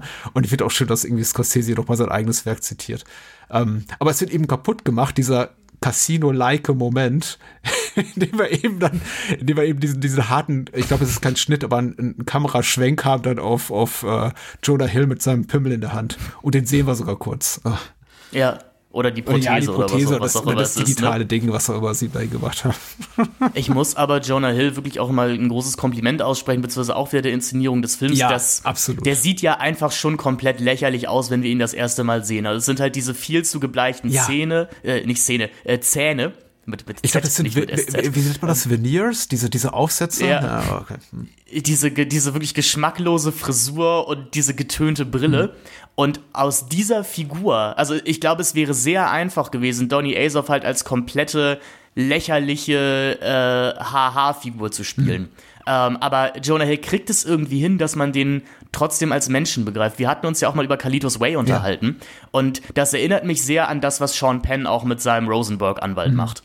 Ähm, der glaube ich nicht Rosenberg heißt, weil Rosenberg heißt in Miami Vice, äh, nicht in Miami Vice, in, in GTA Vice mhm. City, äh, wo sich ja drauf bezogen wird, aber äh, ich hoffe, ihr wisst, was ihr meint. Also dieses Talent dieser Figur tatsächlich irgendwie eine Mehrdeutigkeit zu geben oder, oder ein, ein Innenleben zu fühlen, obwohl es nur eine lächerliche Oberfläche ist, das äh, regt mir doch recht viel Respekt ja. ab. Sowieso ja auch eine gute Zeit für Jonah Hill als ähm, oh ja.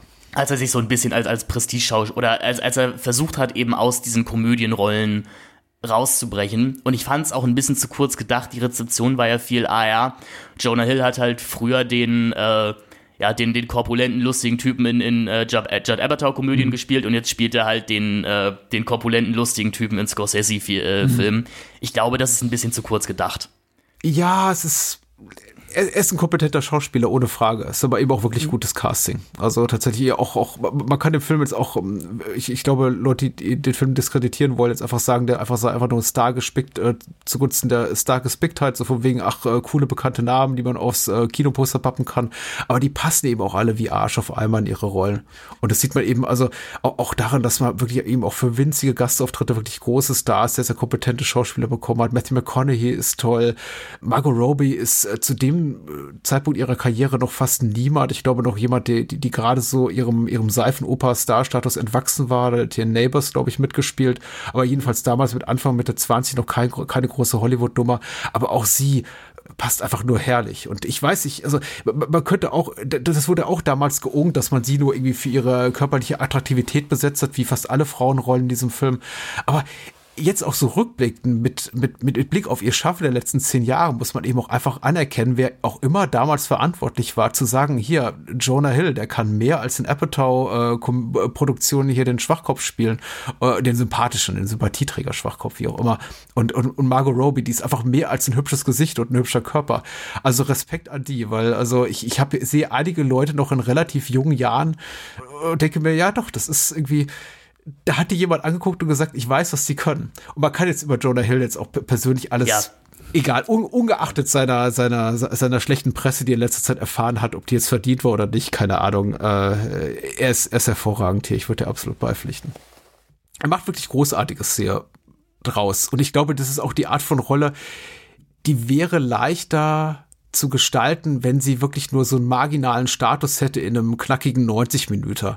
Aber seine Figur ist ja eine, die wir ich möchte nicht sagen von Beginn an, aber fast vom Beginn des Films sehen bis fast zum bitteren Ende. Immer wieder, der auch den Film mitträgt neben Jordan Belfort. Und äh, dass er der uns nicht auf den Senkel geht irgendwann oder so, dass das Maß überzieht, indem er eben Belfort, aber eben auch uns auf die Nüsse geht, das ist schon auch eine beeindruckende Leistung. Nicht nur drehbuchseitig, sondern auch äh, von Seiten von Jonah Hill. Ja, ich glaube, weil er uns wie halt fast alle Figuren in diesem Film immer wieder enttäuscht. So, weil irgendwie, ich, irgendwann glaube ich dem Film, dass die beiden, also das Belfort und Aelsof, vielleicht tatsächlich sowas wie eine Freundschaft mhm. haben. Denn es, es gibt ja auch wieder diese sehr ruhige Szene, wenn, wenn Belfort sich das erste Mal gestellt hat und jetzt halt eben nüchtern ist und mit der Fußfessel im Haus wohnt und wir eigentlich dieses sehr ruhige Gespräch zwischen den beiden haben. Und da, da gehe ich den Film auch wieder auch in Leim, weil ich denke, hey, okay, vielleicht ist da wirklich was. Also vielleicht ist da wirklich was zwischen den beiden. Vielleicht sind das wirklich die besten Freunde, als die sie sich halt Corporate Identity mäßig beschreiben. Hm. Damit dann zehn Minuten später eben die Szene kommt, in der Azov Belfort richtig in die Pfanne ja. haut. Und dieser, dieser Moment, wenn, also wenn Belfort eben den gelben Zettel rüberschiebt, auf dem eben steht, hey, ich, ich trage ein, ich, ich trag ein Mikro, ähm, verrate hm. dich nicht. Und Azov das direkt an die FBI-Agenten weitergibt und äh, Chandler diesen, diesen Zettel hochhält. Das ist auch jedes Mal, wo ich mir denke, ach Mann, ja. ach, ach Mann, ey. ähm, weil ich ärgere mich über mich selber, dass, dass ich diesen Figuren irgendeine Integrität, Integrität zugetraut hätte. Ja, und ich ärgere mich, ich ärgere mich mit Belfort darüber, dass er das Gleiche getan hat. Ja, weil natürlich wir auch immer wieder in es ist, es passiert nur sehr sporadisch in diesem Film, aber dann doch eben regelmäßig genug erinnert uns eben der Film daran, dass da irgendwo im Hintergrund auch echte Menschen sind, die dort arbeiten, für die, die mir arbeiten, die vielleicht auch irgendwie deren Lebenspartner sind, deren Ehefrauen und Ehemänner, die da irgendwo im Hintergrund rumlaufen, die, die Angestellte äh, haben im Büro, die das einfach nur machen, weil es für sie ein Job ist, weil sie eben für, für ein Auskommen zu sorgen haben, um ihre Familie zu ernähren. Wir sehen auch regelmäßig diese, diese geschassten Frauenfiguren dort in den Büros, die eine Frau da re relativ gegen Ende, die Angestellte, der eben Jordan Belfort zu Beginn ihrer Karriere mit einem kleinen Kredit ausgeholfen hat und quasi da irgendwie die, die, die, die vollkommen kollabiert, als sie eben Belfort daran erinnert, wie sie ihre Karriere begonnen hat.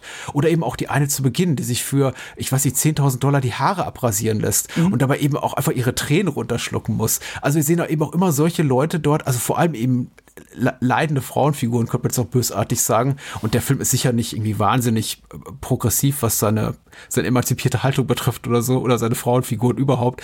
Aber er zeigt eben schon, dass da Menschen sitzen, ungeachtet ihres Geschlechts, die eben darunter leiden, was da um sie rum passiert. Oder eben ja. nur wie, widerwillig mitmachen, weil sie vielleicht auch glauben, keine andere Wahl zu haben. Und einfach nur da, dadurch, dass, dass das irgendwie bei mir so im Hinterkopf steckt, wünsche ich mir eben auch, dass am Ende äh, Figuren wie Jordan Belfort oder hm, vielleicht auch Donny Azoff oder dass sie halt die, die, die Kurve kriegen und doch noch erkennen, hm, wir haben es vielleicht hier und da ein bisschen, bisschen zu weit getrieben. Aber der Film sagt eben immer wieder, nö, nö, die sind wirklich so schlimm. Also selbst als irgendwie mhm. äh, Brad John Bernthal da äh, aufgrund von maßgeblich Donny Asos Verfehlung aus dem blöden, aus der blöden gekriegten Eitelkeit heraus für ihn ins, in den Knast geht, weil die Bullen ihn festnehmen, weil, weil, weil Donny Asos eine Geldübergabe mit ihm da quasi kaputt macht durch, durch persönliche Animositäten. Selbst das wird irgendwie so kommentiert. Ja, er kam aus dem Knast wieder raus, wollte eigentlich mit unserem dreckigen Geschäft nichts mehr zu tun haben. Zwei Jahre später war er tot. Naja, da sieht man, was er davon hatte. Ja, doof, ne? blöd für ihn, blöd gelaufen, ja. Also, ich, das ja. ist, es ist, ich, ich suche immer insgeheim die Moral, weil ich ein moralischer Mensch bin weil mich meine Eltern so erzogen haben, weil ich auch nach der mhm. Zeit meines Aufwachsens im Elternhaus irgendwie weiterhin sowas, meine ich mir, sowas wie eine moralisch integre Haltung bewahrt habe. Aber der Film sagt immer wieder, nö. Nee, der Film sagt eben, diese Menschen gibt es und du kannst, du kannst die als ZuschauerInnen bewerten aber dabei bleibt es halt dann auch einfach, weil die haben existiert, klar, es ist irgendwie eine dramaturgische, eine künstlerische Bearbeitung des mhm. Ganzen, aber das echte Leben hat halt selten eine Moral, mhm. weil eben Menschen wie ein, wie ein Belfort immer davonkommen mhm. werden. Wie er es ja selber am Ende des Films auch formuliert, weil er sagt, ich habe mhm. Geld. So, ähm, ich, ich, werde in dem, ich werde in dem kapitalistischen System, was wir gerade haben, ich werde immer davonkommen. Und das, das stimmt einen natürlich irgendwie auch deprimierend. Ja. Ich fand zwei Sachen gerade, oder eine Sache spannend, die du angesprochen hast. Ich, ich weiß nicht, wie qualifiziert wir dafür sind, zu beurteilen, äh, wie, ob das ein misogyner Film ist oder nicht, weil wir sind einfach, wir sind zwei weiße ja. Männer, die jetzt über diesen Film reden. Ähm, was mir halt auffällt, ist, der Film ist, obwohl er doch sehr viel Nacktheit zeigt, selten exploitig oder anregend inszeniert. Das einzige Mal, wo ich sagen würde, dass das wirklich so ist, ist, wenn Margot Robbie einmal nackt in diesem Türrahmen mhm. steht das ist durchaus sexy, das ist aber auch komplett eine subjektive von Belfort. Ja. Also auch da, da habe ich nicht das Gefühl, dass da Scorsese oder Rodrigo Prieto oder wer auch immer hintersteht und sagt, oh geil, Margot Robbie, sondern das ist eben aus dem subjektiven Blickwinkel von Belfort gefilmt, von der DiCaprio-Figur. Was, glaube ich, sowieso ein Punkt ist, den man bei Scorsese-Filmen immer beachten mhm. muss. Und ich glaube, was seine Copycats nie so ganz verstanden haben, dass eigentlich alle coolen Szenen, an die wir uns aus seinem Weg erinnern, also in, äh, aus seinem Werk erinnern, in Anführungszeichen coolen Szenen, das sind immer subjektiven. Ähm, also wenn wir uns daran erinnern, wie Robert De Niro in Mean Streets in die Bar kommt, zu Jumping Jack ja. Flash, das ist nicht der Film, der sagt, hey, was für eine geile Figur der, der De Niro ist. Mhm. Das ist Harvey Keitel, der auf De Niro guckt und ihn sieht. So. Und genauso macht das Wolf of Wall Street eben auch. Der Film nimmt aber durchaus hier und da auch mal distanziertere Blicke ein und zeigt uns das Ganze eben einfach als doch auch relativ trist und irgendwie auch ein bisschen 13-jährig. Oder er entlarvt Belfort dann auch immer wieder als den 13-Jährigen, der er einfach ist, wenn er eben durch diese Armada von nackten Frauen in den zerstörten Hotelflur mhm. geht, der einen Frau so irgendwie unmotiviert, nicht unmotiviert, aber so an die Brüste greift und dann am, am Hotelzimmer steht, äh, am Fenster ja. steht, das hat ja nichts Anregendes an sich. Das ist, das ist einfach alles ein bisschen unangenehm. Nee, klar. Also ich meine, der, das, äh, John Belfort ist 99 äh, Prozent der Zeit eben der Betrunkene auf einer Party, der eben von sich selber glaubt, er ist der König der Party. Ohne ihn würde das ganze Ding komplett äh, scheitern. Er macht die äh, schönsten Bonbons, er ist der, der, der, er, er flirtet von allen am besten, er hat irgendwie erst am trinkfestesten von allen und aus seiner subjektiven Perspektive ist er, ist er die Person, mit der die Party steht und fällt. Und dann haben wir eben einen Perspektivwechsel, wie gesagt, das gibt uns der Film eben zum Ende hin immer häufiger, wo dann gesagt wird, zum Beispiel bei dieser desaströsen Überquerung des, des äh, Atlantiks hier Richtung Genf, ähm, wo sie im Flugzeug sitzen und er denkt ja, ja, hier Party, kommt als Flugzeug, hat sich vorher schon Drogen reingepfiffen und ist, er, er wacht dann eben gefesselt an seinen Passagiersitz und sagt, hier, was eigentlich passiert? Und ähm, Donny sagt ihm, ja, das ist irgendwie, kam nicht so gut an, dass du irgendwie versucht hast, die, die, äh, die, die Flugbegleiterin zu besteigen und dann den, äh, den, den Piloten mit dem N-Wort äh, beschimpft hast. und er sich dann, und er dann äh, für, für einen ganz kurzen Augenblick so mit dem gewahr, hm, ah, Mist, ist irgendwie doch nicht so gut gelaufen. Aber in dem Moment, wo sie bei der Zollkontrolle sagen, bei der, bei der Polizei, Flughafenpolizei sagen, ja, ja, kein Problem, kommen Sie mal in unser schönes Land, ist für ihn schon alles wieder okay. Ja. Keine Moral, nichts gelernt. Nichts gelernt, genau. Je, je, länger der Film geht, das hatten wir jetzt aber auch schon ein paar Mal gesagt, also desto härter und unangenehmer werden die mhm. Szenen eben auch, weil am Ende ist Belfort eben auch nicht mehr als der frauenschlagende Junkie. Ja der einfach ist. Also ich meine, was für ein erbärmliches Bild ist das auch einfach. Er, er verprügelt Margot Robbie und dann schlitzt er dieses Sofa mhm. auf und zieht sich, zieht sich das Koks ein, was er da noch ver, äh, versteckt hat. Und das ist dann ehrlich gesagt aber auch der Punkt, wo ich nicht mehr verstehen kann, wie man als so eine Art Filmbro oder sowas diese Belfort-Figur irgendwie als Identifikationsfigur ah. begreifen kann. Ähm, ja. Ich weiß nicht, ob wir das Fass aufmachen möchten, aber ich finde es, glaube ich, grundsätzlich mhm. spannend bei diesen Filmen, die von einem primär männlichen Publikum irgendwie als Vorbildfilme ähm, aufgebaut werden, wie wenig die das eigentlich hergeben. Mhm. Also so wie wenig American Psycho einen Lebens, also eine Lebensanleitung hergibt. Mhm. Und wie wenig auch eigentlich die Belfort-Figur in diesem Film am Ende jemand ist. Also, wo ich mir einfach nicht vorstellen kann, dass man aus diesem Film rausgeht und sagt, ja, ich will genauso sein wie der Typ. Mhm. Ne, ich verstehe das schon, klar. Jordan Belfort ist eine Figur in der stolzen Tradition von äh, Tony Montana oder Tyler Durden oder mhm. Gordon Gecko oder Patrick Bateman meinetwegen. Wobei, ich meine, mhm. dafür muss man schon wirklich so moralisch komplett da niederliegen, um American Psycho zu lesen oder die Verfilmung von Mary Herron zu sehen und zu sagen so, uh, hier, oh, Patrick Bateman, geile Type, also. Ja, aber genau das passiert ja. ja. Also ich, ich glaube, dafür, dafür bist du, glaube ich, nicht, nicht, ähm, oder dafür, glaube ich, bewegen wir uns einfach altersmäßig nicht in den gleichen Online-Kreisen. Ja. Aber es gab auf jeden Fall in den letzten drei, vier Jahren ja so eine Zeit, als, also als diese Idee des Sigma-Mails mhm. aufkam und das ist, das ist eben ein, ein ähm, Patrick Bateman, mhm. weil der ist eben die perfekte Oberfläche und der lässt sich gar nichts sagen und äh, der verachtet seine Mitmenschen. Wo ich dann denken würde, Leute, habt ihr das Buch gelesen oder den Film überhaupt gesehen? Mhm. Also habt, habt ihr mehr gemacht, als die auf YouTube den Clip der Morgenroutine zu sehen, aber gut, meinetwegen. Äh, who am I to judge?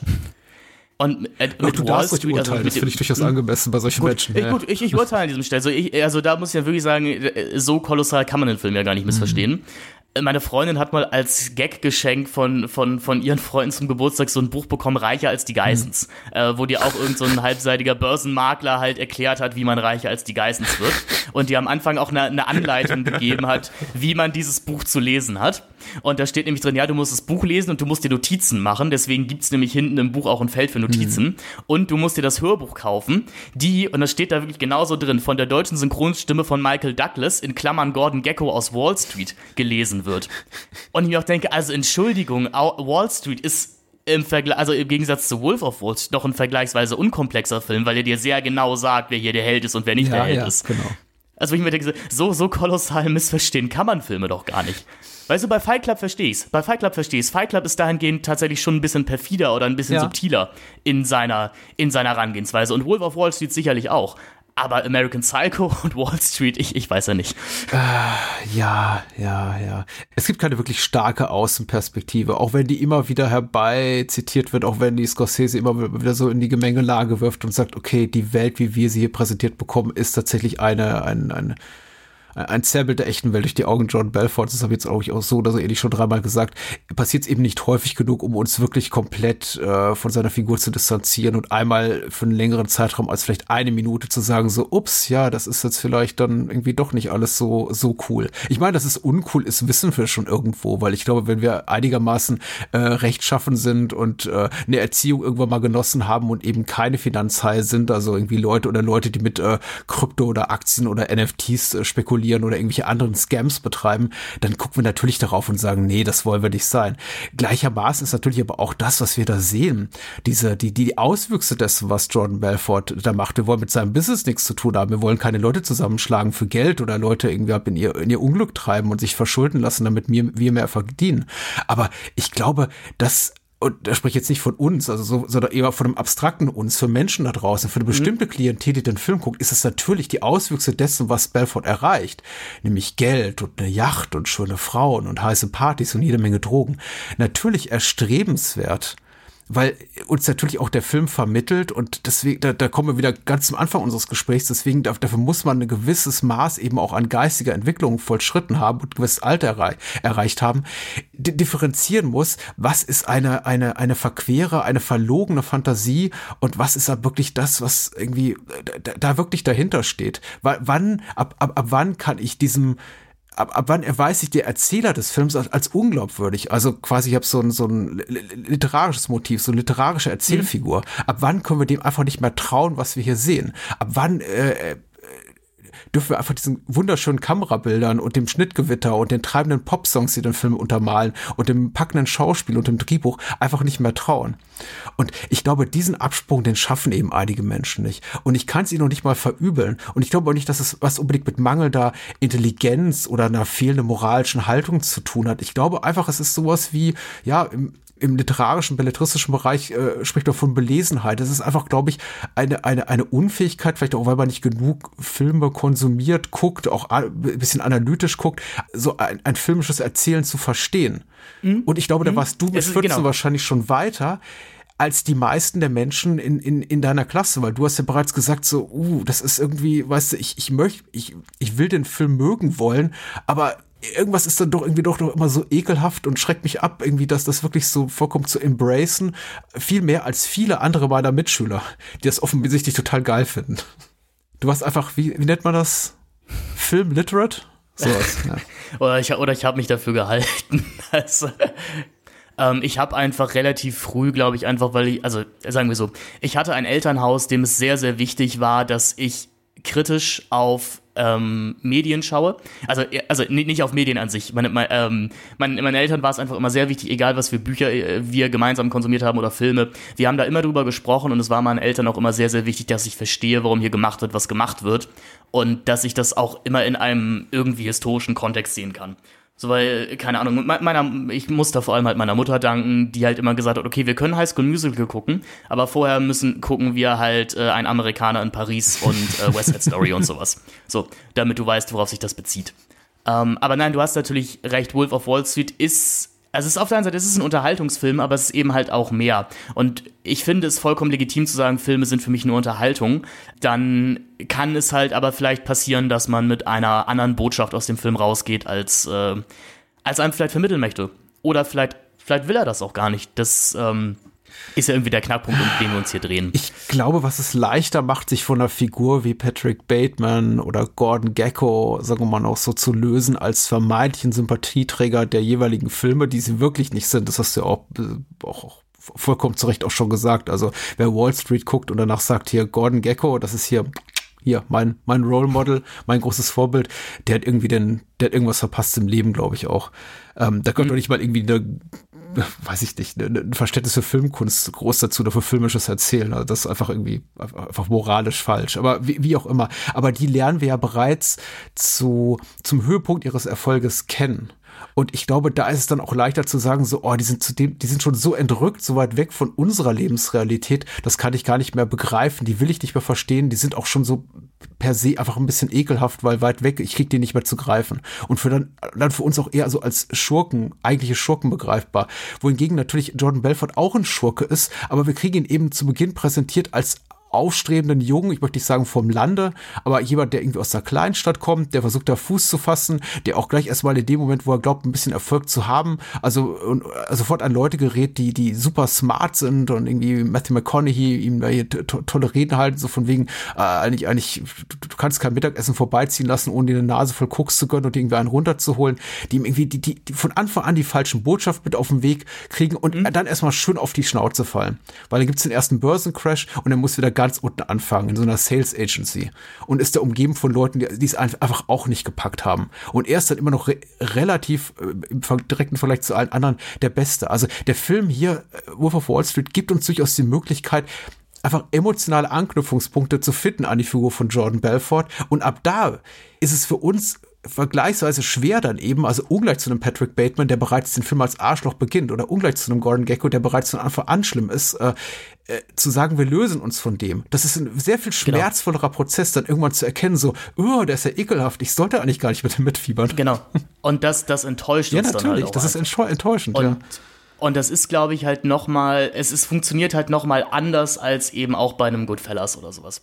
Weil da Henry Hill kommt ja, da kommt Henry Hill ja wirklich aus der Armut. Und da versteht man, wie er in diese Mafia kommt, weil er eben einfach sagt, das war meine einzige Aufstiegsmöglichkeit in, in diesem Viertel. So.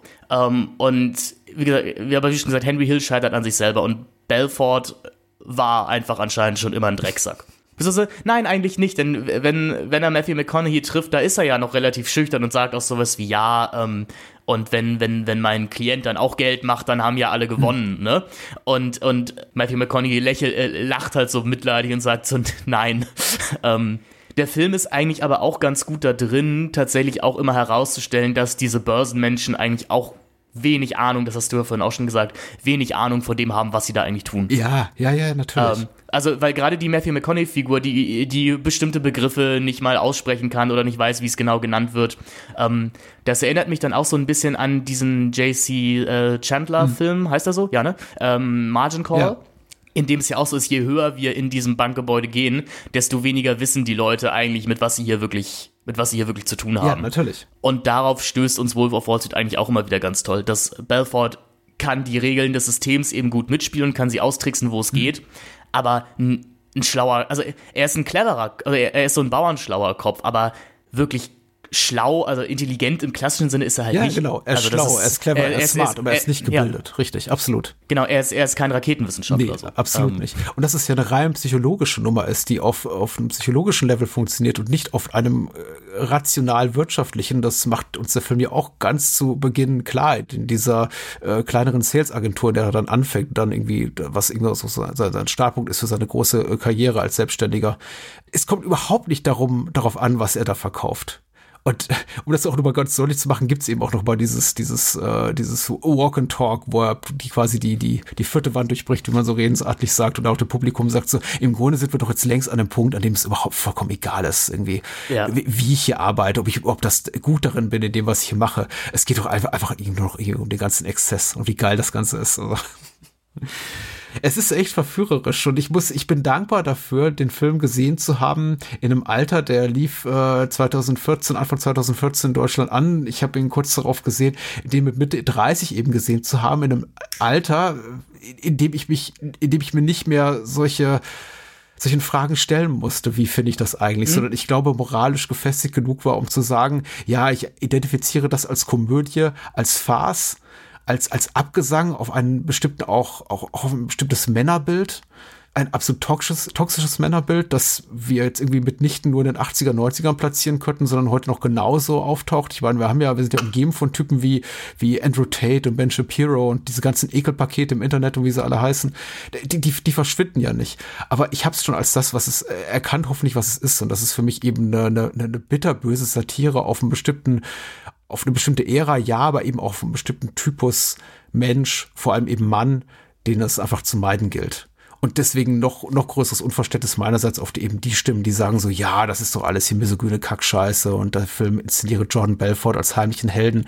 Ich, wie gesagt, das kann man sicher so sehen, aber nee. Ich, ich glaube allein, ob, ob dessen, was wir auch gerade rausgearbeitet haben, der Film hat seine Relevanz eben behalten über die letzten zehn Jahre weil eben dieser, wie du gerade gesagt hast, diese Art von Mann, es ist ja meistens eine Art von Mann, die kommen eben einfach immer wieder und sie finden immer wieder ihr ja. Publikum.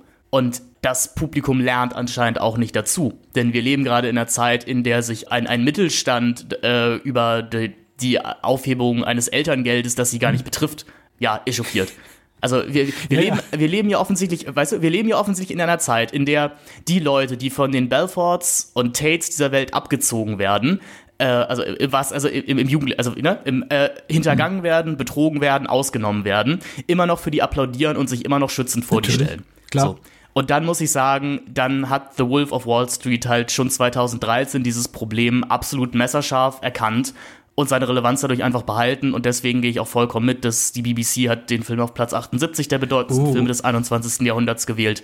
Meine ich würde auch wirklich. mitgehen. Ich würde sagen, ähm, es ist einer der besten Filme der 10er Jahre. Und ich glaube, das Beste, ja. was Scorsese gemacht hat in den letzten 20 Jahren. Und ich bin überhaupt niemand, der irgendwie ich, ich muss sagen, ich bin nicht großartig Scorsese-kritisch. Ich mag ihn einfach sehr, sehr gerne. Ich finde die meisten seiner Filme auch in den letzten ja, Jahren sind immer noch herausragend gut und er hat tolle Sachen gemacht wie Shutter Island und The Irishman und äh, großartige Filme. Aber The Wolf of Wall Street ist, glaube ich, so sein Meisterwerk der letzten 20 Jahre. Da kommt wenig ran.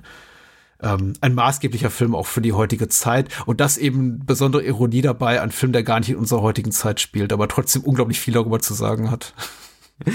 Und ich, ich finde es immer interessant, normalerweise, wenn ich sowas äh, gucke, äh, Filme basierend auf Sachbüchern, ist in neun von zehn Fällen, und etwas begeistert mich, meine Reaktion in neun von zehn Fällen nach einem gewissen Maß an Begeisterung, oh, ich möchte auch das Sachbuch dazu lesen. Und hiernach denke ich mir, nee, also ich werde den Teufel tun, um das Buch dazu lesen. Mhm. Ich kann, das Buch wird unmöglich die Tonalität dessen, was ich hier gesehen habe, replizieren können. Und das funktioniert für mich einfach nur als äh, bitterböse, schwarz, schwarze, pechschwarze Komödie und ich glaube überhaupt nicht als als Sachbuch, wo ich dann Jordan Belforts, Belforts Lippenbekenntnisse also äh, lesen muss an so von wegen ja, ich habe es ja alles nicht so gemeint. Ich glaube, das wird gefüllt sein mit solchen Szenen wie eben die zu Beginn oder eben zum Ende, wo er dann ab so ein bisschen reflektiert ist, ein, ein Minimum an Reflexion dann irgendwie auch zeigt und ich will mir das alles nicht geben. Ja, genau, der so sagt ja und es gab ja Leute, die schlimmer waren ja, als ich oder sowas. Ähm, oder ich habe ja der Frau damals noch den Kredit gegeben. Ja, vermutlich. Ähm, ja, und das Schöne ist, wie, wie gesagt, der Film sagt das auch, aber er gibt uns eben dieses doppelte hm. Framing darauf wieder. Ja. Ein, hm. ich, ich muss dir recht geben, ein toller ja. Film. Ein, ein toller Film.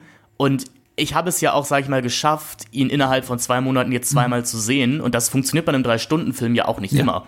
Also so, weil, wie gesagt, ich, ich finde auch der Pate super, ich finde Heaven's Gate super, aber ich würde mir die nicht innerhalb von zwei Monaten zweimal ansehen und bei Wolf of Wall Street muss ich sagen, das hat funktioniert er hat, er hat mich wieder durchgetragen. Ja, ein, ein Wunder, wie schon gesagt, ein wunderschön inszenierter ist, Film. Das sollte ja, man aber ausdrücklich sagen, er ist toll inszeniert. Ja. War, glaube ich, so wenig auf den technischen Aspekten rumgeritten, aber es gibt ganz tolle, also dieses, also Editing ist spitze, Kamera ist super. Es gibt so einen tollen Slow-Mo Close-Up auf die, auf die wegfliegende Luxusuhr von, von Jordan Belfort, den ich irgendwie ganz großartig ja. finde. Ich liebe den Untergang der Yacht, tatsächlich, wo dann der, der, der Gloria Pop Song dazu kommt. Das, das ist super tatsächlich, ich, ich, ich liebe die, die ganze letzte Viertelstunde. Wenn, ähm, wenn von den Lemonheads die Coverversion von Mrs. Robinson einsetzt, auch eine, eine, eine, ein Musikeinsatz, der eigentlich nicht passen sollte, aber der, der so perfekt ist. Und das, das letzte Bild lag, jagt einem dann irgendwie doch so ein, so ein, ein, ein Schauer, ja, ein Schauer des, der, der Furcht, ja. des, des Ertapptseins, des Ertapptseins rüber ich meine, man könnte das natürlich auch kritisieren. Man könnte sagen, ähm, also Scorsese kritisiert und ist, also man könnte vielleicht auch denken, ist das jetzt so eine Haneke-Herangehensweise? Er kritisiert Scorsese uns als ZuschauerInnen dafür, dass wir den eigenen man Film gesehen sagen, haben. Für Menschen, die den Film länger nicht gesehen haben, ist auf so einer hm. Sales-Veranstaltung, ne? Und äh, sagt dem Publikum mhm. äh, quasi als äh, nochmal Spiegelung einer Szene, die wir früher im Film gesehen haben, verkaufen wir diesen Füller. Verkaufen wir diesen Füller. Und alle genau. erweisen sich als im, im, im Publikum sitzend irgendwie aufstrebende ähm, äh, Vertrieblerinnen und Vertriebler als komplett unfähig ihm diesen Füller zu verkaufen. Und das letzte Bild, was wir aber sehen, ist, hab, ist ab deren Gesichter, wie sie Jordan Belfort bewundert ja. angucken. Der auch noch in so einem göttlichen Licht ja. steht. Weil so ein, so ein Projektor halt auf, oder der, der Projektor, den er benutzt, auf ihn raufstrahlt, ihm halt der diesen, diesen göttlichen Schein gibt. Und wir sehen halt dieses, dieses ehrfurchtsvolle Publikum. Und das schluckt man dann doch irgendwie so ein bisschen. Deswegen, ich, ich, ich empfinde den Film deswegen dahingehend, glaube ich, auch als so ein bisschen fairer als in Funny Games oder sowas. ähm, äh, schön gesagt und wunderschönes Schlusswort. Äh, Finn, normalerweise machen wir keine äh, Werbung für äh, unsere anderen Inhalte in Bonusfolgen, aber da du Gast bist, darfst du mal sagen, wo man dich sonst noch so finden kann. Für Menschen, die mehr von dir hören und sehen wollen. Genau, wenn man mehr von mir hören möchte, kann man meinen Podcast Celluloid Zyniker hören. Da spreche ich mit meinem Kumpan Moritz Fürste, mit dem ich zusammen eine Filmfirma habe namens Tucker Productions, äh, wöchentlich über ein buntes, buntes Potpourri an Filmen. Wir haben noch keine große thematische Ausrichtung gefunden. Was wir aber tun, ist, wir beschäftigen uns vor allem mit Filmreihen oder mit, mit Filmografien. Also gerade läuft eine Wes Anderson Retrospektive und dann gibt es da noch ein Subformat namens German Gulasch, wo ich mit dem Patrick vom Projekt Chaos Podcast über die merkwürdigsten Mainstream-Erzeugnisse des deutschen Kinos der letzten 20 Jahre rede. Das ist auch immer ein großer Spaß, muss ich sagen. Ansonsten schreibe ich tagesaktuelle Filmkritiken auf dem Fluxkompensator-Blog. Da findet man zum Beispiel gerade eine Kritik zum Barbie-Film von mir. Äh, und ja, ich mache Filme ähm, mit der Firma Taka Productions, äh, größtenteils gerade Werbe- und Imagefilme. Das heißt, wenn euch das mal interessiert, äh, schaut doch mal vorbei, entweder bei Instagram Taka Productions oder auf unserer Website. Und ich habe da auch einen Spielfilm gedreht namens Lest You Forget, den man sich gerne anschauen kann. Liegt bei YouTube rum. Würde mich sehr, sehr freuen. Und bei Letterboxd findet ihr mich auch als Finn Benkert. Da gibt es, ich, ich werde häufiger von Hamburger äh, Pressekollegen ähm, darauf hingewiesen, dass ich keine Wertungen verteilen würde und dass das blöd wäre bei, bei Letterboxd. ähm, ja, ich tue das einfach nicht mehr. Ihr müsst dann tatsächlich lesen, was ich so in ein bis zwei Satz Rezension dazu schreibe. Alle relevanten Links packe ich in die Show Notes. Äh, und ich glaube, Menschen, die diesen Podcast einigermaßen regelmäßig hören, kenne ich aber auch bereits. Immer kann ich bereits in drei Wochen wiederhören. Wir beenden nämlich auch unser Super Sommer so ein Ferienprogramm mit einem Double Feature an der Seite äh, Finns. Also beziehungsweise das heißt wir, ich, äh, denn Finn und ich äh, sprechen noch über Basic Instinct 2 und über Staying Alive, aber dafür müsst ihr euch noch drei Wochen gedulden. Bis dahin gibt es noch so ein bisschen Best of Bahnhofs Kino Classics. Äh, erstmal nächste Woche. Da gibt es wunderbare Folge mit dem André Wenzel zu Grindhouse und nach Mitte August ist auch Daniel wieder da und dann geht's wieder in der Stammbesetzung weiter. Also danke an alle Menschen, die dieses äh, Podcast-Format fördern mit ihren Spenden, mit ihrem Zuspruch. Vielen Dank dafür. Vielen Dank, Finn, dafür, dass du da warst und gute Filmauswahl mal wieder, würde ich sagen. Ich glaube uns selber ja, auf die ich würde Schulter. sagen, danke. Ja, danke, danke, dass du den Film ausgewählt hast, weil wir, wir ja. waren ja erst so in der Sommer-Blockbuster-Schiene. Ja und haben, glaube ich, gemerkt, dass über alles Relevante schon gesprochen wurde. ja, und ich, ich habe mich richtig gefreut. Ähm, war, ja. war cool. Waren coole knapp zwei Stunden, die wir hier verbracht haben. Genau. Äh, wir sagen Tschüss, gehen jetzt einen Goldfisch essen und ähm, habt doch einen schönen Tag. Ja, und ein paar, paar Quälungsproben. Bye, bye. Ciao, ciao.